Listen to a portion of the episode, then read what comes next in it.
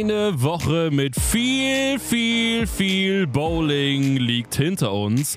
Und was fehlt noch in so einer Woche? Und was ist der Abschluss einer solchen Woche? Eher sicherlich Hellbone, der Bowling-Podcast. Wir sind's wieder, die drei Bowling-Fragezeichen heute. Eigentlich also ganz, ganz, ganz, ganz eigentlich müsste einer hier das Ausrufezeichen sein, aber wenn ihr gesehen habt, was Sandro gespielt hat bei der deutschen Meisterschaft, dann wisst ihr, wir sitzen hier heute als drei Fragezeichen. Hallo Sandro. Hi Alex, schön dich wieder zu hören. Würde ich gern zurückgeben, das Kompliment, aber moin Timo. Hallo, auch von mir. So, wir haben natürlich wie immer einen vollen Terminplan und es liegt äh, natürlich an der deutschen Meisterschaft, denn da gibt es eine ganze Menge zu berichten. Es gab noch ein paar andere Sachen zu berichten. Deshalb rein in den ganzen Bowling-Shit und wir haben uns eine kleine neue Kategorie überlegt. Ihr wisst, es kommt eine neue Kategorie, aber dies ist nicht, sondern eine andere. Und damit Legen wir los, Sandro, oder was? Denn du bist derjenige, der die heute beackern darf. Ja, hauen wir mal raus jetzt. Yes. Hambone aktuell fast live aus dem Bowrilla Headquarter in Berlin. Und zwar hat die PBA eine neue Regel eingeführt. Und zwar, Nein. Ja, und zwar wissen wir ja, dass das ganze Thema um die Purple Hammer in der PBA und in der ganzen Welt, vor allem in Europa und in Premnitz und in Premnitz sehr präsent sind. Und dort hatte die PBA sich jetzt gezwungen gesehen, wieder mal eine Regelanpassung zu machen. Und zwar wurde da schon mal vor einigen Jahren eine Regel angepasst, dass Urethanbälle nur genutzt werden dürfen, wenn sie jünger als zwei Jahre alt sind. Und jetzt gab es die nächste Regelanpassung und zwar, dass der Härtegrad von 73 auf 78 angepasst wird. Warum wurde das gemacht? Weil nachgewiesen wurde, dass Urethanbälle mit Dauer des Spielens an Härte verlieren. Und umso weicher ein Ball ist, umso bessere Reaktion erzeugt er. Und demnach wurde diese Härte jetzt auf 78 erhöht. Jetzt müssen diese ganzen Ballfirmen also neue Bälle produzieren und die PBA-Spieler dürfen keine Bälle mehr werfen, die unter diesem Härtegrad liegen. Und wird es dann, äh, also wird es dann überprüft? Also wenn es vorher hieß, die, die zwei Jahre alt sind, mhm dann bedeutet es ja auch jetzt quasi, dass der Ball dann weicher wird. Also wenn der jetzt grundsätzlich härter sein muss, ja. Dann wird er ja trotzdem irgendwann weicher. Richtig. Und wird dann bei jedem Turnier quasi der Ball geprüft? Nee, oder? Also die werden es auf jeden Fall während der Tour prüfen, haben sie ja jetzt letztes Jahr auch schon gemacht. Aber grundsätzlich gilt diese Regel eigentlich nur, damit diese Urutanbälle nicht unter die vorgesehenen vorherigen 73 Härtegrade ah, ja. fallen. Also das ist quasi einfach nur ein Puffer, damit die sicher gehen, dass die nicht super weich werden. Und ähm, es gab halt Tests, die gezeigt haben, dass Purple Hammer und andere Urethanbälle innerhalb von zehn Würfen drei Härtegrade verloren haben. Das sind schon krasse Zahlen. Ich habe jetzt natürlich keine Ahnung, was das tatsächlich bedeutet und das ist ein echt komplexes Thema und wir werden erstmal auch abwarten müssen, was das jetzt für die PBA-Tour heißt und was das für den, für den Nutzen von den Urethanbällen heißt. Aber das ist erstmal die Regeländerung, die interessant sein könnte. Die wichtigste Frage jetzt direkt, Sandro. Ähm, ist eine PBA-Regelung. Wie sieht es international aus? Wird Premnitz im nächsten Jahr noch konkurrenzfähig sein?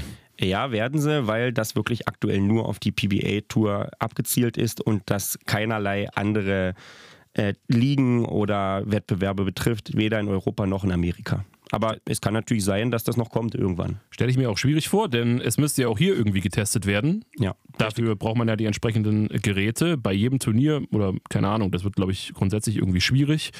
Und den Leuten zu erklären, dass sie jetzt ihre ganzen Purple Hammers und so wegschmeißen. Es wird ja nicht nur Purple Hammer sein, rein vom Härtegrad. Ja. Also der ist sicherlich der, der am stärksten betroffen sein wird davon. Aber ich denke mal auch, dass andere Bälle betroffen sein werden. Wenn du dann jemandem sagst, der muss irgendwie zwei Drittel seines Bowling Arsenals wegschmeißen, weiß ich nicht. Nee, das geht nicht. Deswegen wollen wir mal schauen, was das bedeutet für die Zukunft. Aber in der PBA wird es ab der Saison 2024 sicherlich nochmal ein bisschen interessanter werden. Vermeintlich. Ja.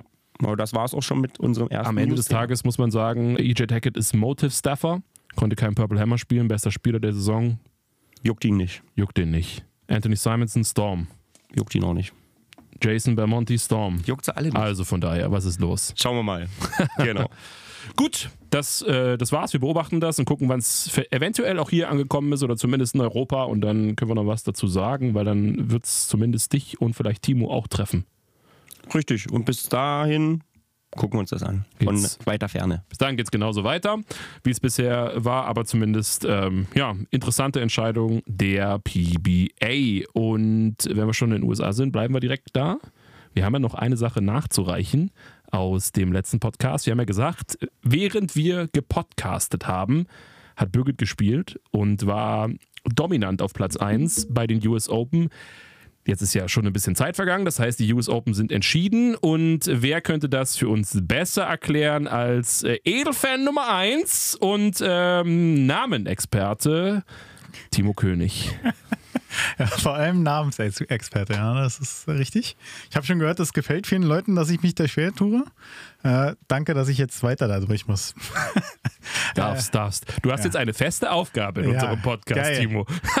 Werde ich in den Wochen dazwischen immer einen Namen lernen, aber ich versuche eine ganz kurze Zusammenfassung die, zu machen. Timo, den Leuten gefällt, dass du sie nicht kannst, die Namen. ja, aber mir nicht. Das tut mir natürlich auch leid, sich da jemand mal betroffen sein oder betroffen fühlen sollte. Aber ja, was soll ich machen? Ich bin da noch nicht so lange wieder im Bowling unterwegs und kenne tatsächlich viele Leute auch nicht. Äh, aber ich versuche es hier na, mal über die Bühne zu bringen. Auf jeden Fall US Women's Open. 32 äh, Spiele Vorrunde, 4x8 Spiele auf vier verschiedenen Ölmustern und wir hatten es gesagt, Birgit war da relativ deutlich auf 1, besonders nach den ersten drei mal 8 und sagen wir es mal so, also viele Tage hatten sie nicht Zeit für die 32 Spiele. Nee, die, da ging es hintereinander weg. Das war schon äh, brutal, die Pace. Ja. Und äh, genau, äh, vierte Qualifying dann auf dem vierten Ölmuster und danach dann nochmal 24 Spiele Matchplay, die auf dem gleichen Ölmuster stattgefunden haben wie das Qualifying 4. Dementsprechend das Ölmuster, wo Birgit schlechter klarkam auf, als auf dem anderen. Zumindest sahen die Ergebnisse so aus. Vielleicht hören wir sie da selber nochmal zu irgendwann. Äh, auf jeden Fall hat sich das dann ein bisschen fortgeführt und Birgit hat sich relativ schwer getan in den Matchplays und da leider ziemlich viele verloren, also mehr verloren als gewonnen. Das sah bei anderen Spielerinnen andersrum aus, die sich dann vorne positionieren können, konnten. Und dadurch ist Birgit letztendlich auf Platz 7 gelandet, was natürlich auch eine sehr gute Platzierung ist bei einer US Open. Und man muss auch sagen, ich glaube, es waren jetzt acht Events und sie war sechsmal in den Top 10. Das ist eigentlich schon geisteskrank, muss man sagen. Äh, sie ist bestimmt trotzdem nicht zufrieden, weil wenn man so lange führt, dann will man das bestimmt auch zu Ende bringen. Aber so ist es halt, so ist Bowling und es wurde dann Platz 7. Stepladder würde ich dann gleich machen. Dann haben wir die Top 5. Auf jeden Fall, das wollen wir uns doch nicht entgehen lassen. Genau, auf wer hat gewonnen? Platz 5. Soll ich gleich sagen, wer gewonnen hat? Nein, nein. So, du gehst langsam. Schon. Nein, aber am Ende, ja am Ende des Step-Ladders. Ja, dann wissen wir, wer gewonnen hat. Wirst du sagen, wer gewonnen hat. Ja, ich werde es zumindest versuchen. Ja. Zur Freude vieler. Auf jeden Fall. Äh, du musst absichtlich Fehler einbauen, Timo, jetzt. Oh, ja, nein, ich, nein. Versuchen. Nein. Nee, auf jeden Fall ging es los mit Danielle McEwen, äh, die 212 äh, gespielt hat gegen Liz Johnson, die leider nur 201 gespielt hat und damit äh, D-Mac weiter. Im nächsten Spiel dann gegen Diana Zavalova, die eine 192 spielt und D-Mac haut eine 227 raus, damit wiederum weiter.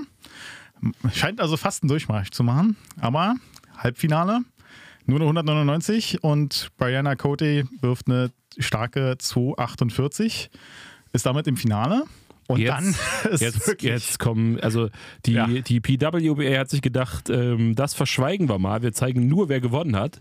Ja, und man nicht, hat auch wenig nicht, Highlights gesehen aus und, dem Finale. wie gewonnen wurde. Aber wir sind ja hier neutral unbestechlich. Wir werden das Ergebnis natürlich benennen. Ja, und ja, man muss auch also, dazu sagen, ich, ich hätte vielleicht weniger gewonnen. Eben, ich wollte gerade sagen, also das ist natürlich jetzt, das klingt jetzt so blöd, wenn ich lache, weil ähm, ich wahrscheinlich nicht eins, drei geworfen hätte, aber ähm, ja, es ist schon für ein Finale schon ein witziges Ergebnis. Ja, auf jeden Fall, Brianna Cote wirft eine 153 und dann denkt man, oh scheiße, 153 im Finale der US Open. Aber hat gereicht. Clara Guerrero äh, wirft nur eine 142 und damit keine 300 Pins im Finale der US Women's Open. Aber dafür vor natürlich trotzdem extrem starke Serie gespielt, muss man ja sagen. Also es jetzt halt das Finale war ja nicht schön anzuschauen, war sehr schwierig, aber trotzdem US Open Gewinnerin Brianna Cote. Herzlichen Glückwunsch muss man auch erstmal gewinnen. Das muss man schon fairerweise ja, dazu sagen. Fall, ja. 32 Spiele Vorrunde, also 4 mal 8, dann 3 mal 8, 24 Matchplay und das war jetzt auch nicht viel Zeit dazwischen. Äh, und dann, also ich meine, das ist, ist schon nennenswert. Da muss man schon muss man einfach sagen, muss man anerkennen. Ja, und dann das Ganze noch ins Ziel zu bringen, ich glaube, das ist dann auch am Ende nochmal das Schwierigste. Und Absolut. Dann, das siehst du dann auch in den Ergebnissen. Und da muss man auch sagen, wenn du auf 153 Kurs bist, ich meine, ich habe das Spiel jetzt nicht gesehen, es wird ja so blöd wie es halt klingt, im Finale wirklich ein bisschen Not gegen Elend gewesen sein. Aber du musst ja auch irgendwie mit dem Kopf dabei bleiben. Man neigt ja dazu, wenn du merkst, okay, es läuft nicht so, gerade in dem Spiel, man neigt ja dazu, dass man ein bisschen unkonzentrierter wird. Mhm. Aber es geht halt immer noch um den Titel dann. Und die grüne Jacke. Richtig. Ja. Und ich habe ich hab nur so ein Foto gesehen und da habe ich, glaube ich, gesehen, dass Brianna Cody die ersten drei äh, Frames alle offen gelassen hat und hat das Spiel am Ende noch gewonnen. Also das ist schon richtig, was du sagst. Immer, immer offen bleiben und nicht äh, abschalten und kämpfen und am Ende hat sich ja, ausgezahlt. Immer offen bleiben hat sie ja gemacht. Ja, oftmals, ja. Das ist, hast du recht, Peter, aber ja. ja, ja. Man, das war richtig, das, der hat gesessen, ey. Das war gut, Timo. Ja, aber gut. trotzdem, ich, ich, ich sag's nochmal, das ist nicht despektierlich, weil nee, gar nicht. ich hätte wahrscheinlich keine 153 Schnitt gespielt in diesem Turnier. Uh, ja, es erinnert mich ein bisschen an ähm, was Jason Sterner, der die, der die Ratten angeworfen hatte, der in den ersten beiden Frames direkt die zwei Ratten angeworfen hatte beim AJ Johnson. AJ Johnson, ja. Dankeschön. Ja. Äh, der ja auch das Spiel dann noch gewonnen hat. Richtig. Also scheint ein gutes. Omen. Von daher die ersten zwei, drei Frames sind nicht unbedingt immer die entscheidenden, kann man sagen. Manchmal reicht's. Einfach Geld mal abschenken. einfach mal, einfach mal hergeben, um danach die, die Challenge ein bisschen zu erhöhen. Gut, ich glaube, das war's von der PWA. Ich würde noch was sagen na zum Abschluss, klar, ehrlich gesagt, klar, weil das sicher. quasi ja schon so ein bisschen das Ende der Saison ist. Jetzt gibt es noch dieses, diesen Mixed-Wettbewerb und irgendwann im August, glaube ich, nochmal eine, einen Stop. Aber ähm, ganz kurz zum Stand und zu Birgits Abschneiden in dieser Saison bisher. Es gab acht Events. Äh, Birgit ist da auf Platz 9 in den Earnings, also quasi in dem gewonnenen Geld. Auf Platz 9 von allen. Sie ist auf Platz 6 von den erreichten Punkten. Für jeden Stop gibt es Punkte für die Platzierungen. Ähm, sie hat den sechstbesten Schnitt geworfen und hat von acht, äh, von acht Turnieren, wie wir schon gesagt haben, in sechs gecashed. Also hat Geld gewonnen. Das ist schon eine beachtliche Leistung und zeigt nur, wie gut Birgit wieder die Saison war. Und das hat man ja auch in unseren Podcasts gehört. Wir haben ja regelmäßig berichtet davon. Das heißt, wir können ähm, Birgit, weil sie so viel gewonnen hat, von der Payroll, von der Hambone Payroll streichen. Ja, ist eigentlich schon. Alles vorhanden. Hat sie nicht nötig. Ja. Hat sie nicht nötig, genau. Apropos Hambone Payroll. Wir kommen noch mal ganz kurz zu der Werbung. Man kann uns nämlich unterstützen, wenn ihr mögt, was wir tun. Und wenn ihr das unterstützen wollt, dann könnt ihr das gerne machen und zwar unter PayPal. Links müssten eigentlich, wenn alles gut läuft bei YouTube, Spotify, was auch immer, eigentlich direkt unter der Folge stehen. Ansonsten in den meisten Fällen auch in der Podcast-Beschreibung. PayPal ist eine Möglichkeit oder Patreon slash Hamburg-Bowling wäre die andere Möglichkeit. Das könnt ihr tun und ansonsten Kanäle abonnieren, Making of Bowling Sandro Brandt und The Borilla und Videos und Podcast-Folgen. Ich weiß gar nicht, ob man die liken kann. Ich glaube nicht. Also nur die Videos liken. Einfach alle. Einfach Alles alle, liken. alle durchliken. Alles machen, was geht. Müsst ihr euch gar nicht angucken, einfach liken. genau. Könnt ihr mal gucken. Oma Bescheid sagen, die soll es auch noch machen und dann läuft es. Guckt es euch an, ey. Genau, die Oma auch noch. Perfekt. Gut, dann machen wir weiter und zwar mit unserer neuen Kategorie. Wir haben gerade über Birgit gesprochen. Und wir haben ja gesagt, Birgit wird jetzt öfter bei uns im Podcast zu Gast sein. Wir stellen nämlich Fragen. Da muss ich erstmal ein Du-Du-Du aussprechen, denn die Beteiligung bei den Fragen, die war noch nicht so ganz, wie wir uns das gewünscht haben. Leute, das ist die erfolgreichste Bowlingspielerin Deutschlands. Das ist die fucking Queen. Also wenn ich von der nichts wissen will, dann weiß ich aber auch nicht, von wem ich was wissen will. Also inhaltlich meine ich jetzt. Inhaltlich. Deswegen ran mit den Fragen. Ihr könnt unter das Video kommentieren, unter die Folgen kommentieren oder ihr schreibt Sandro oder ihr schreibt Timo oder ihr schreibt mir. Haut Fragen raus, Leute. Auf jeden Fall, da, gibt's, da muss es Fragen geben. Und da gibt es mit Sicherheit eine Menge Fragen. Da gibt es mit Sicherheit eine Menge Fragen. Aber wir haben ja trotzdem welche gefunden, die wir stellen können. Und eine, die erste Frage direkt, wir, wir starten ganz smooth in diese Fragerunde rein, damit Birgit auch sich erstmal ein bisschen dran gewöhnen kann, dass sie jetzt immer irgendwie Beiträge liefern muss darf, kann, soll. Und deswegen starten wir easy. Ich habe einen Jingle vorbereitet. Die beiden Herren hier neben mir fanden den Jingle lustig. Ich bin deprimiert über diesen Jingle. Äh, und würde gerne noch mal einen anderen machen, glaube ich. Vielleicht verändert sich ja in Zukunft noch mal was bei dem Jingle. bestimmt hin. Vielleicht verändert sich noch was bei dem Jingle. Wir machen den jetzt trotzdem. ihr könnt ja, nee, ihr könnt ja einfach abstimmen oder wir vielleicht mal eine Instagram-Umfrage, was ich mich Bock darauf habe, ob ihr den Jingle gut findet oder ob ihr sagt, Digga, ist der so scheiße, dass er schon wieder geil ist. Ja, streng dich an, ey. Streng dich. Entweder, genau, entweder ich finde den gut oder er ist so scheiße, dass ich ihn ironisch geil finde oder, Digga, streng dich an. Wirklich, ist das dein Ernst? Hast du dir so viel Mühe für diesen Jingle gegeben? Dann mach keinen. Also das ist, das sind die, das ist die Range, die wir jetzt hier haben. Das heißt, ich hau den, ich hau den Jingle rein und dann hören wir Birgit. Achso, Sandro, du wirst uns noch die Frage erzählen dann, oder? Äh, richtig. Jetzt noch nicht, jetzt noch nicht. Warte, warte. Erstmal der Jingle.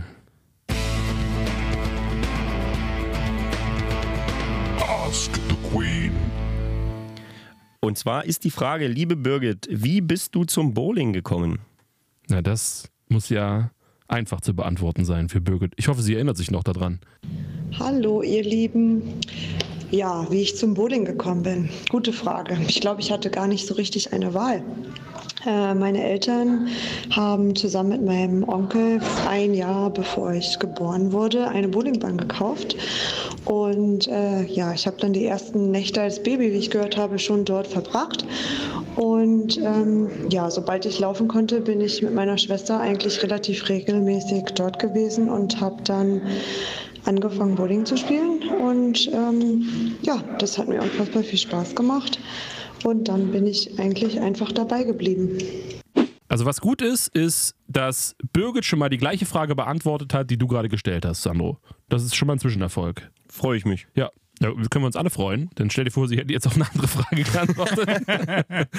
Gut, also ähm, da haben wir das ist das erledigt, die Kategorie für heute. Auf jeden Fall. Kurze Frage, kurze Antwort. Wir starten ganz, ganz easy rein und gehen direkt weiter zum nächsten Turnier.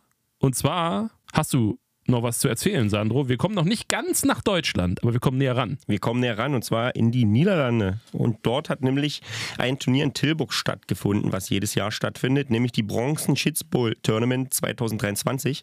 Und dort sind natürlich auch wieder einige Deutsche gestartet. Wir wollen natürlich nicht wieder zu ausführlich werden, aber die wichtigsten Infos kommen natürlich von uns. Deswegen, der Cut lag dort bei 1338 Pins. Zwei Deutsche haben sich dort auch für das Finale qualifiziert. Ich habe eine kurze Frage, Sandro. Gern. Du hast gesagt, der Cut, wo lag, also welche Platzierung musste ich machen für den Cut? Nummer 30. Okay. Ja. Plus Desperados. Genau, plus Desperado, plus sechs, die sich aus einer Early Bird ähm, Wertung qualifiziert haben. Stimmt, das heißt Desperado und nicht Desperados. Desperados war das Bier. Das, das war das Getränk, das willst du jetzt vielleicht haben. Aber wir bleiben beim Desperado. Plus die Top 6 aus den ersten vier Squads, genau. Und wie gesagt, Cut 1338, zwei Deutsche haben sich qualifiziert und das waren Marcel Sass, der 24. wurde mit 1360 und Daniel Friesch auf Platz 17 mit 1387. Vielleicht noch ganz kurz dazu gesagt, ähm, einige Deutsche haben knapp den Cut verpasst, unter anderem auch unser lieber Paul Sullivan Pops. Naja, der hat nämlich 1325 gemacht, 13 Pins am Cut vorbei. Ärgerlich, schade Paul. Aber was ich noch erwähnen möchte, Daniel Hertel ebenfalls knapp den Cut verpasst, hat aber 300 gespielt. Soll ich jemanden mal dazu rufen, kurz, der das einschätzt, äh, dass es wieder bei Paul so knapp nicht gereicht hat? Das wäre schön. Erklären kann man sowas nicht, es ist einfach nur Dummheit.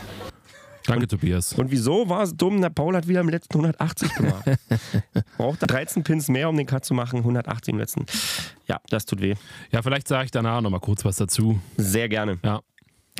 Ähm, gehen wir einfach weiter. Spitzenreiter nach der Qualifikation Karl Ecklund, den kennen wir schon. Der junge Schwede mit 1491. Also Chapeau dazu. Und aber am Ende konnte sich Karl nicht durchsetzen. Er ist nämlich direkt im dritten Final Step eingestiegen mit der Platzierung mit Nummer 1 an der Vorrunde und ist aber im dritten Final Step auch direkt rausgegangen. Also da gibt es dann quasi so einen K.O.-Baum. Äh, du spielst in vier Vierergruppen und die besten zwei jeder Vierergruppe kommen eine Runde weiter. Und da ist Karl leider direkt gescheitert. Und am Ende die Top 3 möchte ich euch nennen. Und zwar hat der junge Schwede. Warte. Ja. Warte. So viel Jetzt. Zeit. So viel Zeit muss sein. Und zwar hat der junge Schwede Robin Illhammer seinen ersten EBT-Titel gewonnen. Der hat im Finale in einer Vierergruppe 502 auf zwei Spiele geworfen, hat damit deutlich gewonnen vor dem Schweden Kim Bolleby, der 458 auf zwei geworfen hat. Und dritter wurde Mike Bergmann aus den Niederlanden mit 424 Pins. Das sind unsere Top 3. Damit der erste EBT-Titel an Robin Illhammer. Applaus, Applaus, Applaus.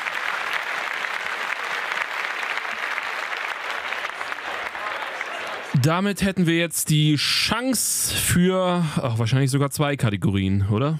Ja. Okay, na dann machen wir erstmal die eine. Und diese Kategorie heißt Rose the Champ. Also, in Wittelsheim war es knapp. 21 Pins haben gefehlt für Paul, um unter die Top 4 zu kommen und um eine Medaille zu gewinnen bei der Europameisterschaft. Und in Tilburg war es knapp, weil es haben 15 Pins gefehlt, um den Cut zu machen. Gut, okay, das muss man ehrlich sagen. Top 4 bei der EM ist natürlich nochmal eine andere Geschichte als Top 30 in Tilburg. Aber ey, in beiden Spielen deutlich unter 200 geworfen im letzten Spiel. Wir haben es im letzten Podcast schon angesprochen. Es hat im, im Einzel hat was gefehlt im letzten Spiel. Doppel hat was gefehlt im letzten Spiel. Es hat immer was gefehlt im letzten Spiel. Paul hat einfach keine Nerven oder schlechte. Vielleicht braucht er auch ein bisschen Cardio. Wir haben letzte Folge erst davon gesprochen. Ja, auf jeden Fall. Er, macht, er drückt und, und macht und tut, aber äh, ja, am Ende reicht's nicht. Da fehlt ein bisschen. Da fehlt ein bisschen was. Es geht so nicht, Paul. Es sind ein, zwei, vielleicht zweieinhalb Räumer. Eigentlich solltest du das können. Mein Gott. Mein Gott, das ist schlecht. Es ist so schlecht, ich würde fast Sandro Brand zu dir sagen. Aber gut, lassen wir das. So schlimm ist es doch noch nicht. Nee, komm. Kannst du froh sein. Nee, der Unterschied ist ja äh, zu dir, Sandro, dass äh, du ja einfach schon schlecht anfängst und Paul hört halt einfach schlecht auf. Das ist der Unterschied. Ich bleib dann einfach schlecht. Konstant. Ja, okay, gut.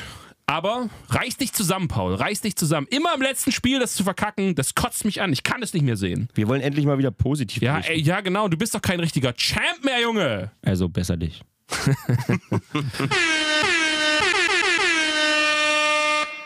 Naja, war nicht so gut vorbereitet. Der Rose diesmal war aus der Hüfte geschossen, das merkt man immer sofort.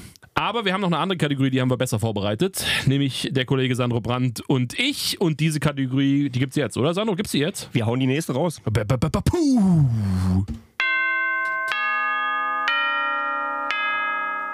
Die Weichert-Skala of Fame. Und da gibt es vorweg natürlich direkt erstmal wieder eine kleine Spoilerwarnung, weil wir noch auf die aktiven deutschen Meisterschaften zu sprechen kommen. Aber trotzdem können wir euch das natürlich hier nicht vorenthalten. Und in der Weichert-Skala of Fame sind natürlich auch Ergebnisse von der deutschen Meisterschaft dabei. Aber wir sagen nur Vorrundenergebnisse. Von daher könnt ihr daraus theoretisch noch nichts ableiten. Richtig. Und zwar auf Platz 3 haben wir wieder eine Kombination aus Spielern, wie letzte Folge schon. Das ist diesmal der Frank Drevenstedt und der Lars Tangermann im Doppel. Die haben nämlich bei der deutschen Meisterschaft im Doppel auf die erste Vorrunde, auf die ersten drei Spiele zusammen 1563 geworfen. 163 über. Auf der Weichert-Skala. Frank hat 300 geworfen, Lars hat 289 geworfen. Genau, aber nicht im gleichen Spiel. Nicht, ja, nicht im Richtig. gleichen Spiel, genau, aber auf diese drei. Korrekt. Also 163 über auf der Weichert-Skala. Das kann sich sehen lassen und zu Recht Platz, Auf jeden Fall. Platz 3, würde Auf jeden behaupten. Fall. Was habe ich wieder vergessen, Sandro? Beim letzten Mal habe ich es schon vergessen. Dieses Mal habe ich es wieder bei Platz 3 vergessen. Machen wir es wieder bei Platz 2.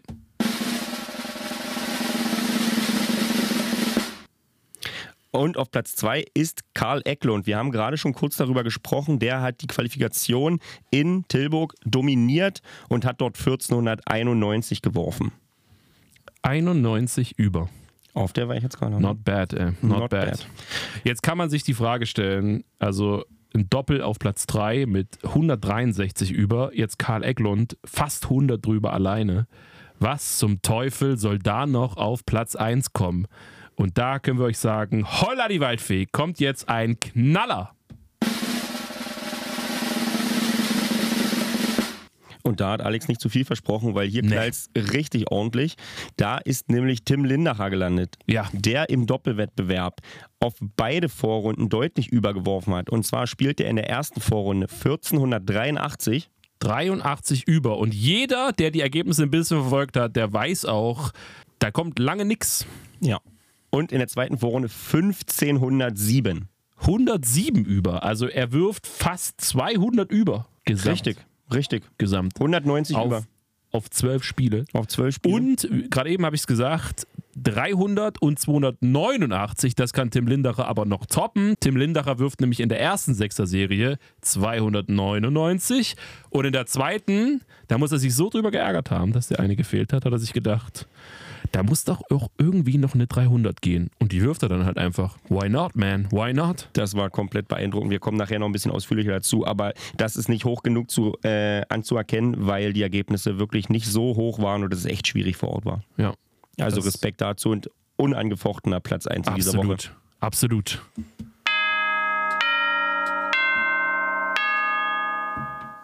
Und dann machen wir direkt weiter und steigen genauer ein in die deutsche Meisterschaft, Yes. Die in Ludwigshafen stattgefunden hat. Yes. Und ganz kurz vielleicht vorab, gespielt wurde in den Wettbewerben im Mixed, also eine Dame und ein Herr, im Doppel, jeweils bei den Damen und bei den Herren und im Einzel, ebenso Damen und Herren. Dort wurde in jedem Wettbewerb ein unterschiedliches Ölbild aufgelegt, was sich aber nur minimal voneinander unterschieden hat. So wurde zum Beispiel im Mixed ein 39 Fuß Ölbild aufgelegt, genauso wie im Doppel, was sich minimal unterschieden hat. Und im Einzel gab es dann ein 40 Fuß Ölbild, was dann einen Fuß länger war. Aber grundsätzlich die Charakteristik ändert sich ja nicht. Also hat sich nicht großartig in der Woche wirklich verändert. Das nur vorab. Jetzt äh, kommen wir noch zum Modus, Alex. Was kannst du mir dazu sagen? Wie war denn das? Ich wollte erstmal sagen, man hat es auch an deinen Ergebnissen gesehen, dass die Ölbilder nicht so viel unterschiedlich voneinander gewesen sein können. Ja, Ja. Und ansonsten, der Modus war erstmal, es gab grundsätzlich zwei Vorrunden, also im Sinne von, ähm, es wurden zwei Sechser-Serien gespielt, sowohl im Mixed als auch im Doppel als auch im Einzel. Im Mixed und im Doppel sind dann direkt aus den beiden Vorrunden kombiniert die sechs Besten ins sogenannte Masters-Finale gekommen, haben erstmal ein Viertelfinale gespielt, die Sieger daraus ein Halbfinale, die Sieger daraus ein Finale, also nicht Stepladder oder so. Das sprechen wir aber nachher noch. Beziehungsweise kann man sogar äh, noch, äh, kann man sogar noch genauer sagen. Platz 1 und Platz 2 hatten einen Freifahrtschein fürs Halbfinale. und hatten damit eine sichere Medaille, genau. Absolut. Und Platz 3 hat gegen Platz 6 gespielt und Platz 4 hat gegen Platz 5 gespielt im Richtig. Viertelfinale. Und im Einzel war es ein bisschen anders, denn nach der Vorrunde wurde bei den Top 32 gecuttet. Dann wurde nochmal eine Zwischenrunde gespielt, nochmal eine Sechser-Serie und dann ging es ins Masters-Finale. Genau, also quasi das gleiche nur nach 18 Spielen anstatt nach 12. Ja, und dass halt nicht alle die 18 Spiele spielen durften. Richtig, sondern nur die Top 32, die, Top letzte 32, genau. Sechser-Serie. Genau. Das ist im Einzel nochmal ein bisschen anders gewesen, aber ansonsten war das überschaubar, kann man sagen. genau, und eigentlich recht leicht zu verstehen, würde ich behaupten. Und wir starten einfach direkt rein mit dem Mixed-Wettbewerb. Ganz kurz, ähm, Timo. Zwei Leute hier im Raum haben einen Tipp abgegeben, wer eventuell gewinnen könnte im Mixed-Wettbewerb. das stimmt. Das waren was du und, und ich war's. Ja, Und wir werden jetzt ja gleich sehen, wie nah wir dran waren an diesem Tipp. gucken wir mal. Schauen wir mal. Ich kann schon mal vorwegnehmen, recht nah. Ja, Ja. denke ich auch. Waren dabei. Und zwar sagen wir euch jetzt immer die Top 6 Platzierten und gehen dann auf die Duelle ein. Ich würde mich noch freuen, wenn du sagen würdest, wo du gelandet bist, Sandro, weil da kommen wir selten in Richtung Top 6. In Richtung Top 6 nicht, aber Top 10. Okay, fangen wir damit an. Im Mixwettbewerb habe ich mit Anke von Tresco gespielt und wir sind am Ende auf Platz 12 gelandet. War mit Sicherheit nicht ganz unser Anspruch und unser Ziel, aber ich denke, in Platz 12 ist nicht enttäuschend, wenn man bedenkt, dass 62 Mixed-Paare gespielt haben. Nehmen wir so, hätten gern ein bisschen mehr gehabt. Aber es spielen ja auch noch ganz andere große Namen bei dem Mix da mit und darauf kommen wir jetzt nämlich zu sprechen. Und zwar nach den zwölf Spielen Vorrunde auf Platz 6 war Team Bayern mit Tobias Börding und Franzi Tschech mit einem Schnitt von 202,5. Auf Platz 5 war Württemberg mit Daniel und Sandra Waldbruch, einem Geschwisterpaar, ähm, mit einem Schnitt von 202,96. Auf Platz 4 Niedersachsen mit Hector Rocker und Janine Rippgut mit einem Schnitt von 204,04. Auf Platz 3 Berlin mit Laura Beutner und Marco Bade mit, zwei, mit einem Schnitt von 206,13. Und jetzt zweiter Platz und damit eine sichere Bronzemedaille schon mal gehabt. Ebenfalls Niedersachsen mit Jamie McDermott und Maxime Deroy mit einem Schnitt von 209,33. Und Platz 1 war. Und Platz 1 war wieder Berlin und zwar Birgit Noreix und Patrick Weichert mit einem Schnitt von 213 glatt. Prominente Bekannte aus diesem Podcast. Die eine Person hat eine eigene Kategorie, die andere Person hat eine eigene Kategorie. Getippt von Timo, getippt von mir. Ach, wer sind hier eigentlich die Experten, frage ich mich manchmal, Sandro. Wer sind sie? Ich wollte mich einfach nur nicht so weit aus dem Fenster lehnen. Deswegen äh, bin ich der Experte. Sich- sich selbst die Option noch offen halten. Richtig. Ne? Wolltest ja nicht gegen dich. Ich bin jetzt auch nicht überrascht, dass die Leute da oben stehen. Nein, das ist ja klar. Das ist ja klar. Okay, also waren die Begegnungen. Viertelfinale. Richtig. Viertelfinale, Paarung 1. Tschech Börding gegen Beutner und Bade. Das ist viel, viel Nationalkaderprominenz. Richtig. Drei aktuelle und Yep. ein ehemaliger. Richtig. Das stimmt. Und diese Begegnung wird im Best of Three ausgetragen. Das bedeutet, wer als erstes zwei Spiele gewinnt, kommt weiter. Und im Baker-Modus. Und im Baker-Modus, genau. Das heißt, nicht jeder spielt ein Spiel, sondern Frame by Frame erst wahrscheinlich die Dame und dann wahrscheinlich der Herr. Oder kann man sich das aussuchen? Kann man sich aussuchen? Man könnte also auch andersrum machen. Birgit hat hinten gespielt. Ah, krass. Ja. Genau. Aber in den meisten Fällen war das so.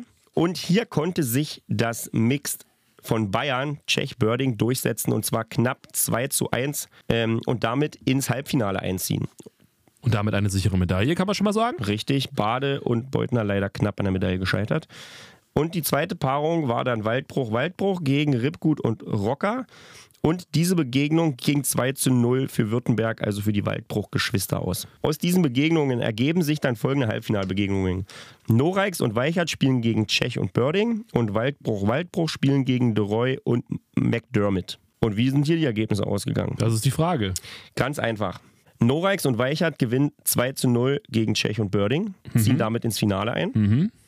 Und die beiden Waldbruchs gewinnen 2 zu 1 in einem knappen Match gegen De Roy und McDermott Yes. und ziehen damit ebenfalls ins Finale ein. Und damit kommen wir zu den Bronzemedaillengewinner und äh, Gewinnerinnen und Gewinnern. Und die gibt's jetzt von dir, Sandro. Platz Nummer 3 und damit Bronzemedaillengewinner ist Team Bayern, Franzi Tschech und Tobias Börding sowie Team Niedersachsen, Maxim De Roy und Jamie McDermott. Herzlichen Glückwunsch Herzlichen Glückwunsch. Applaus machen wir gleich, wenn wir das Ganze durchhaben. für alle zusammen. Yes. Und damit das Finale logischerweise Norex Weichert gegen Waldbruch Waldbruch. Und wir starten mit Platz Nummer 2. Yep. Platz Nummer 2 und damit Silbermedaillengewinner ist Team Württemberg, Sandra und Daniel Waldbruch. Die verlieren nämlich das Finale leider 2 zu 0 gegen Team Berlin. Jetzt habe ich eine Frage an dich, Sandro. Mhm. Wollen wir jetzt, also wenn du die Chance hättest, jetzt an dieser Stelle Daniel Waldbruch kurz zu hören, was Ja. er so zu sagen hätte, würdest du das wollen oder würdest du sagen, vielleicht später erst?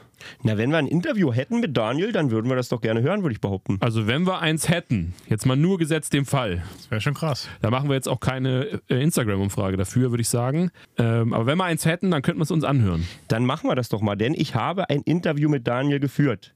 Nachdem wir dich erst geknebelt und gefesselt haben, gefoltert haben, um dich dazu zu zwingen, dass du Interviews führst. Richtig, und dann habe ich es aber auch gern gemacht. Ah, ja. Und ich habe geliefert, das kannst du auch ruhig mal sagen jetzt. Du, ja, das kann ich erst am Ende sagen. Nee, nee, ich habe geliefert. Ich kann erst am Ende sagen, dass du, dass du geliefert hast. Ich kann ja nicht jetzt schon. Das erwarte ich. Das erwarte ich am Ende. Okay. Ähm, Erinnere mich da nochmal dran. ja, bitte, bitte. Gut, also bevor wir jetzt zu Platz 1 kommen, denn ähm, Birgit und Patrick sollen natürlich ihr, ihr Recht auch bekommen, hauen wir erstmal kurz Daniel rein. Ich- du hast das Interview geführt Genau. und du sagst kurz was dazu. Genau, ich habe Daniel nämlich drei Fragen gestellt, die ich euch jetzt mal kurz nenne. Und Daniel wird dann gleich darauf antworten. Und zwar war die erste Frage, wie viel diese Medaille mit seiner Schwester ihm und natürlich auch seiner Schwester bedeutet. Die zweite Frage war, wie der Weg bis dorthin war, also quasi die Qualifikation, wie es mit Höhen und Tiefen war, wie so der Spielverlauf war, einfach mal so eine Einschätzung. Und dann die dritte Frage, was das nächste logische Ziel mit seiner Schwester ist, ob sie denn jetzt nächstes Jahr natürlich die Goldmedaille angreifen wollen. Ja, im Stream haben wir nur drüber gesprochen, das ist richtig. Aber dass es jetzt so schnell passiert, ist natürlich schon überragend. Also die Medaille steht auf jeden Fall bei uns über allem, was wir, also bei mir persönlich zumindest über allem, was ich bisher irgendwo mal erreicht habe. Ja, ich weiß gar nicht, ob ich sagen darf, aber im neunten Frame, als Sani von der Bahn kam, da hatte sie schon Tränen in den Augen, aber ich musste ja noch werfen. Von dem her, es war schon sehr, sehr emotional, als wir das Spiel ähm, für die Medaille da 2-0 gewonnen hatten. Ja, ich konnte es auch anfangs noch gar nicht wirklich begreifen, dass es eigentlich schon äh, durch ist. Ich musste dann wirklich nochmal nach hinten laufen, ein, zwei Minuten nach dem Match und habe wirklich nochmal nachgefragt, ob wir wirklich die Bronzemedaille schon sicher haben. Ähm, so unglaublich war das eigentlich für mich. Und die Farbe war uns dann erstmal egal. Ähm, den Schritt gemacht zu haben, das äh, war schon ja, unbeschreiblich für uns. Ähm, Höhen und Tiefen Vorrunde ja, hatten wir schon noch einige drin. Also für mich persönlich, ich habe äh, eigentlich so eher zu kämpfen gehabt, die Ecke wegzukriegen. Meine ersten vier Spiele waren alle zwischen 203 und 208. Und Sunny war da auch ein bisschen unter. Und natürlich will man da irgendwann mal eine längere Kette haben. Ich hatte genau ein Spiel mit 240 drin, ansonsten alles um die 200 gespielt. Ähm, Sunny war ja immer nach drei Spielen ein bisschen unter und ähm, in beiden Serien hat sie die zweiten jeweils mit 660 bzw. 670 geworfen. Am zweiten Tag hatten wir einen guten Ballwechsel auf den Jam. Und ich hatte die Scores gar nicht im Kopf, weil ich sie mir dieses Jahr gar nicht angucken wollte. Ähm, vielleicht der eine oder andere kann sich erinnern, dass wir letztes Jahr nach der Vorrunde Erster waren.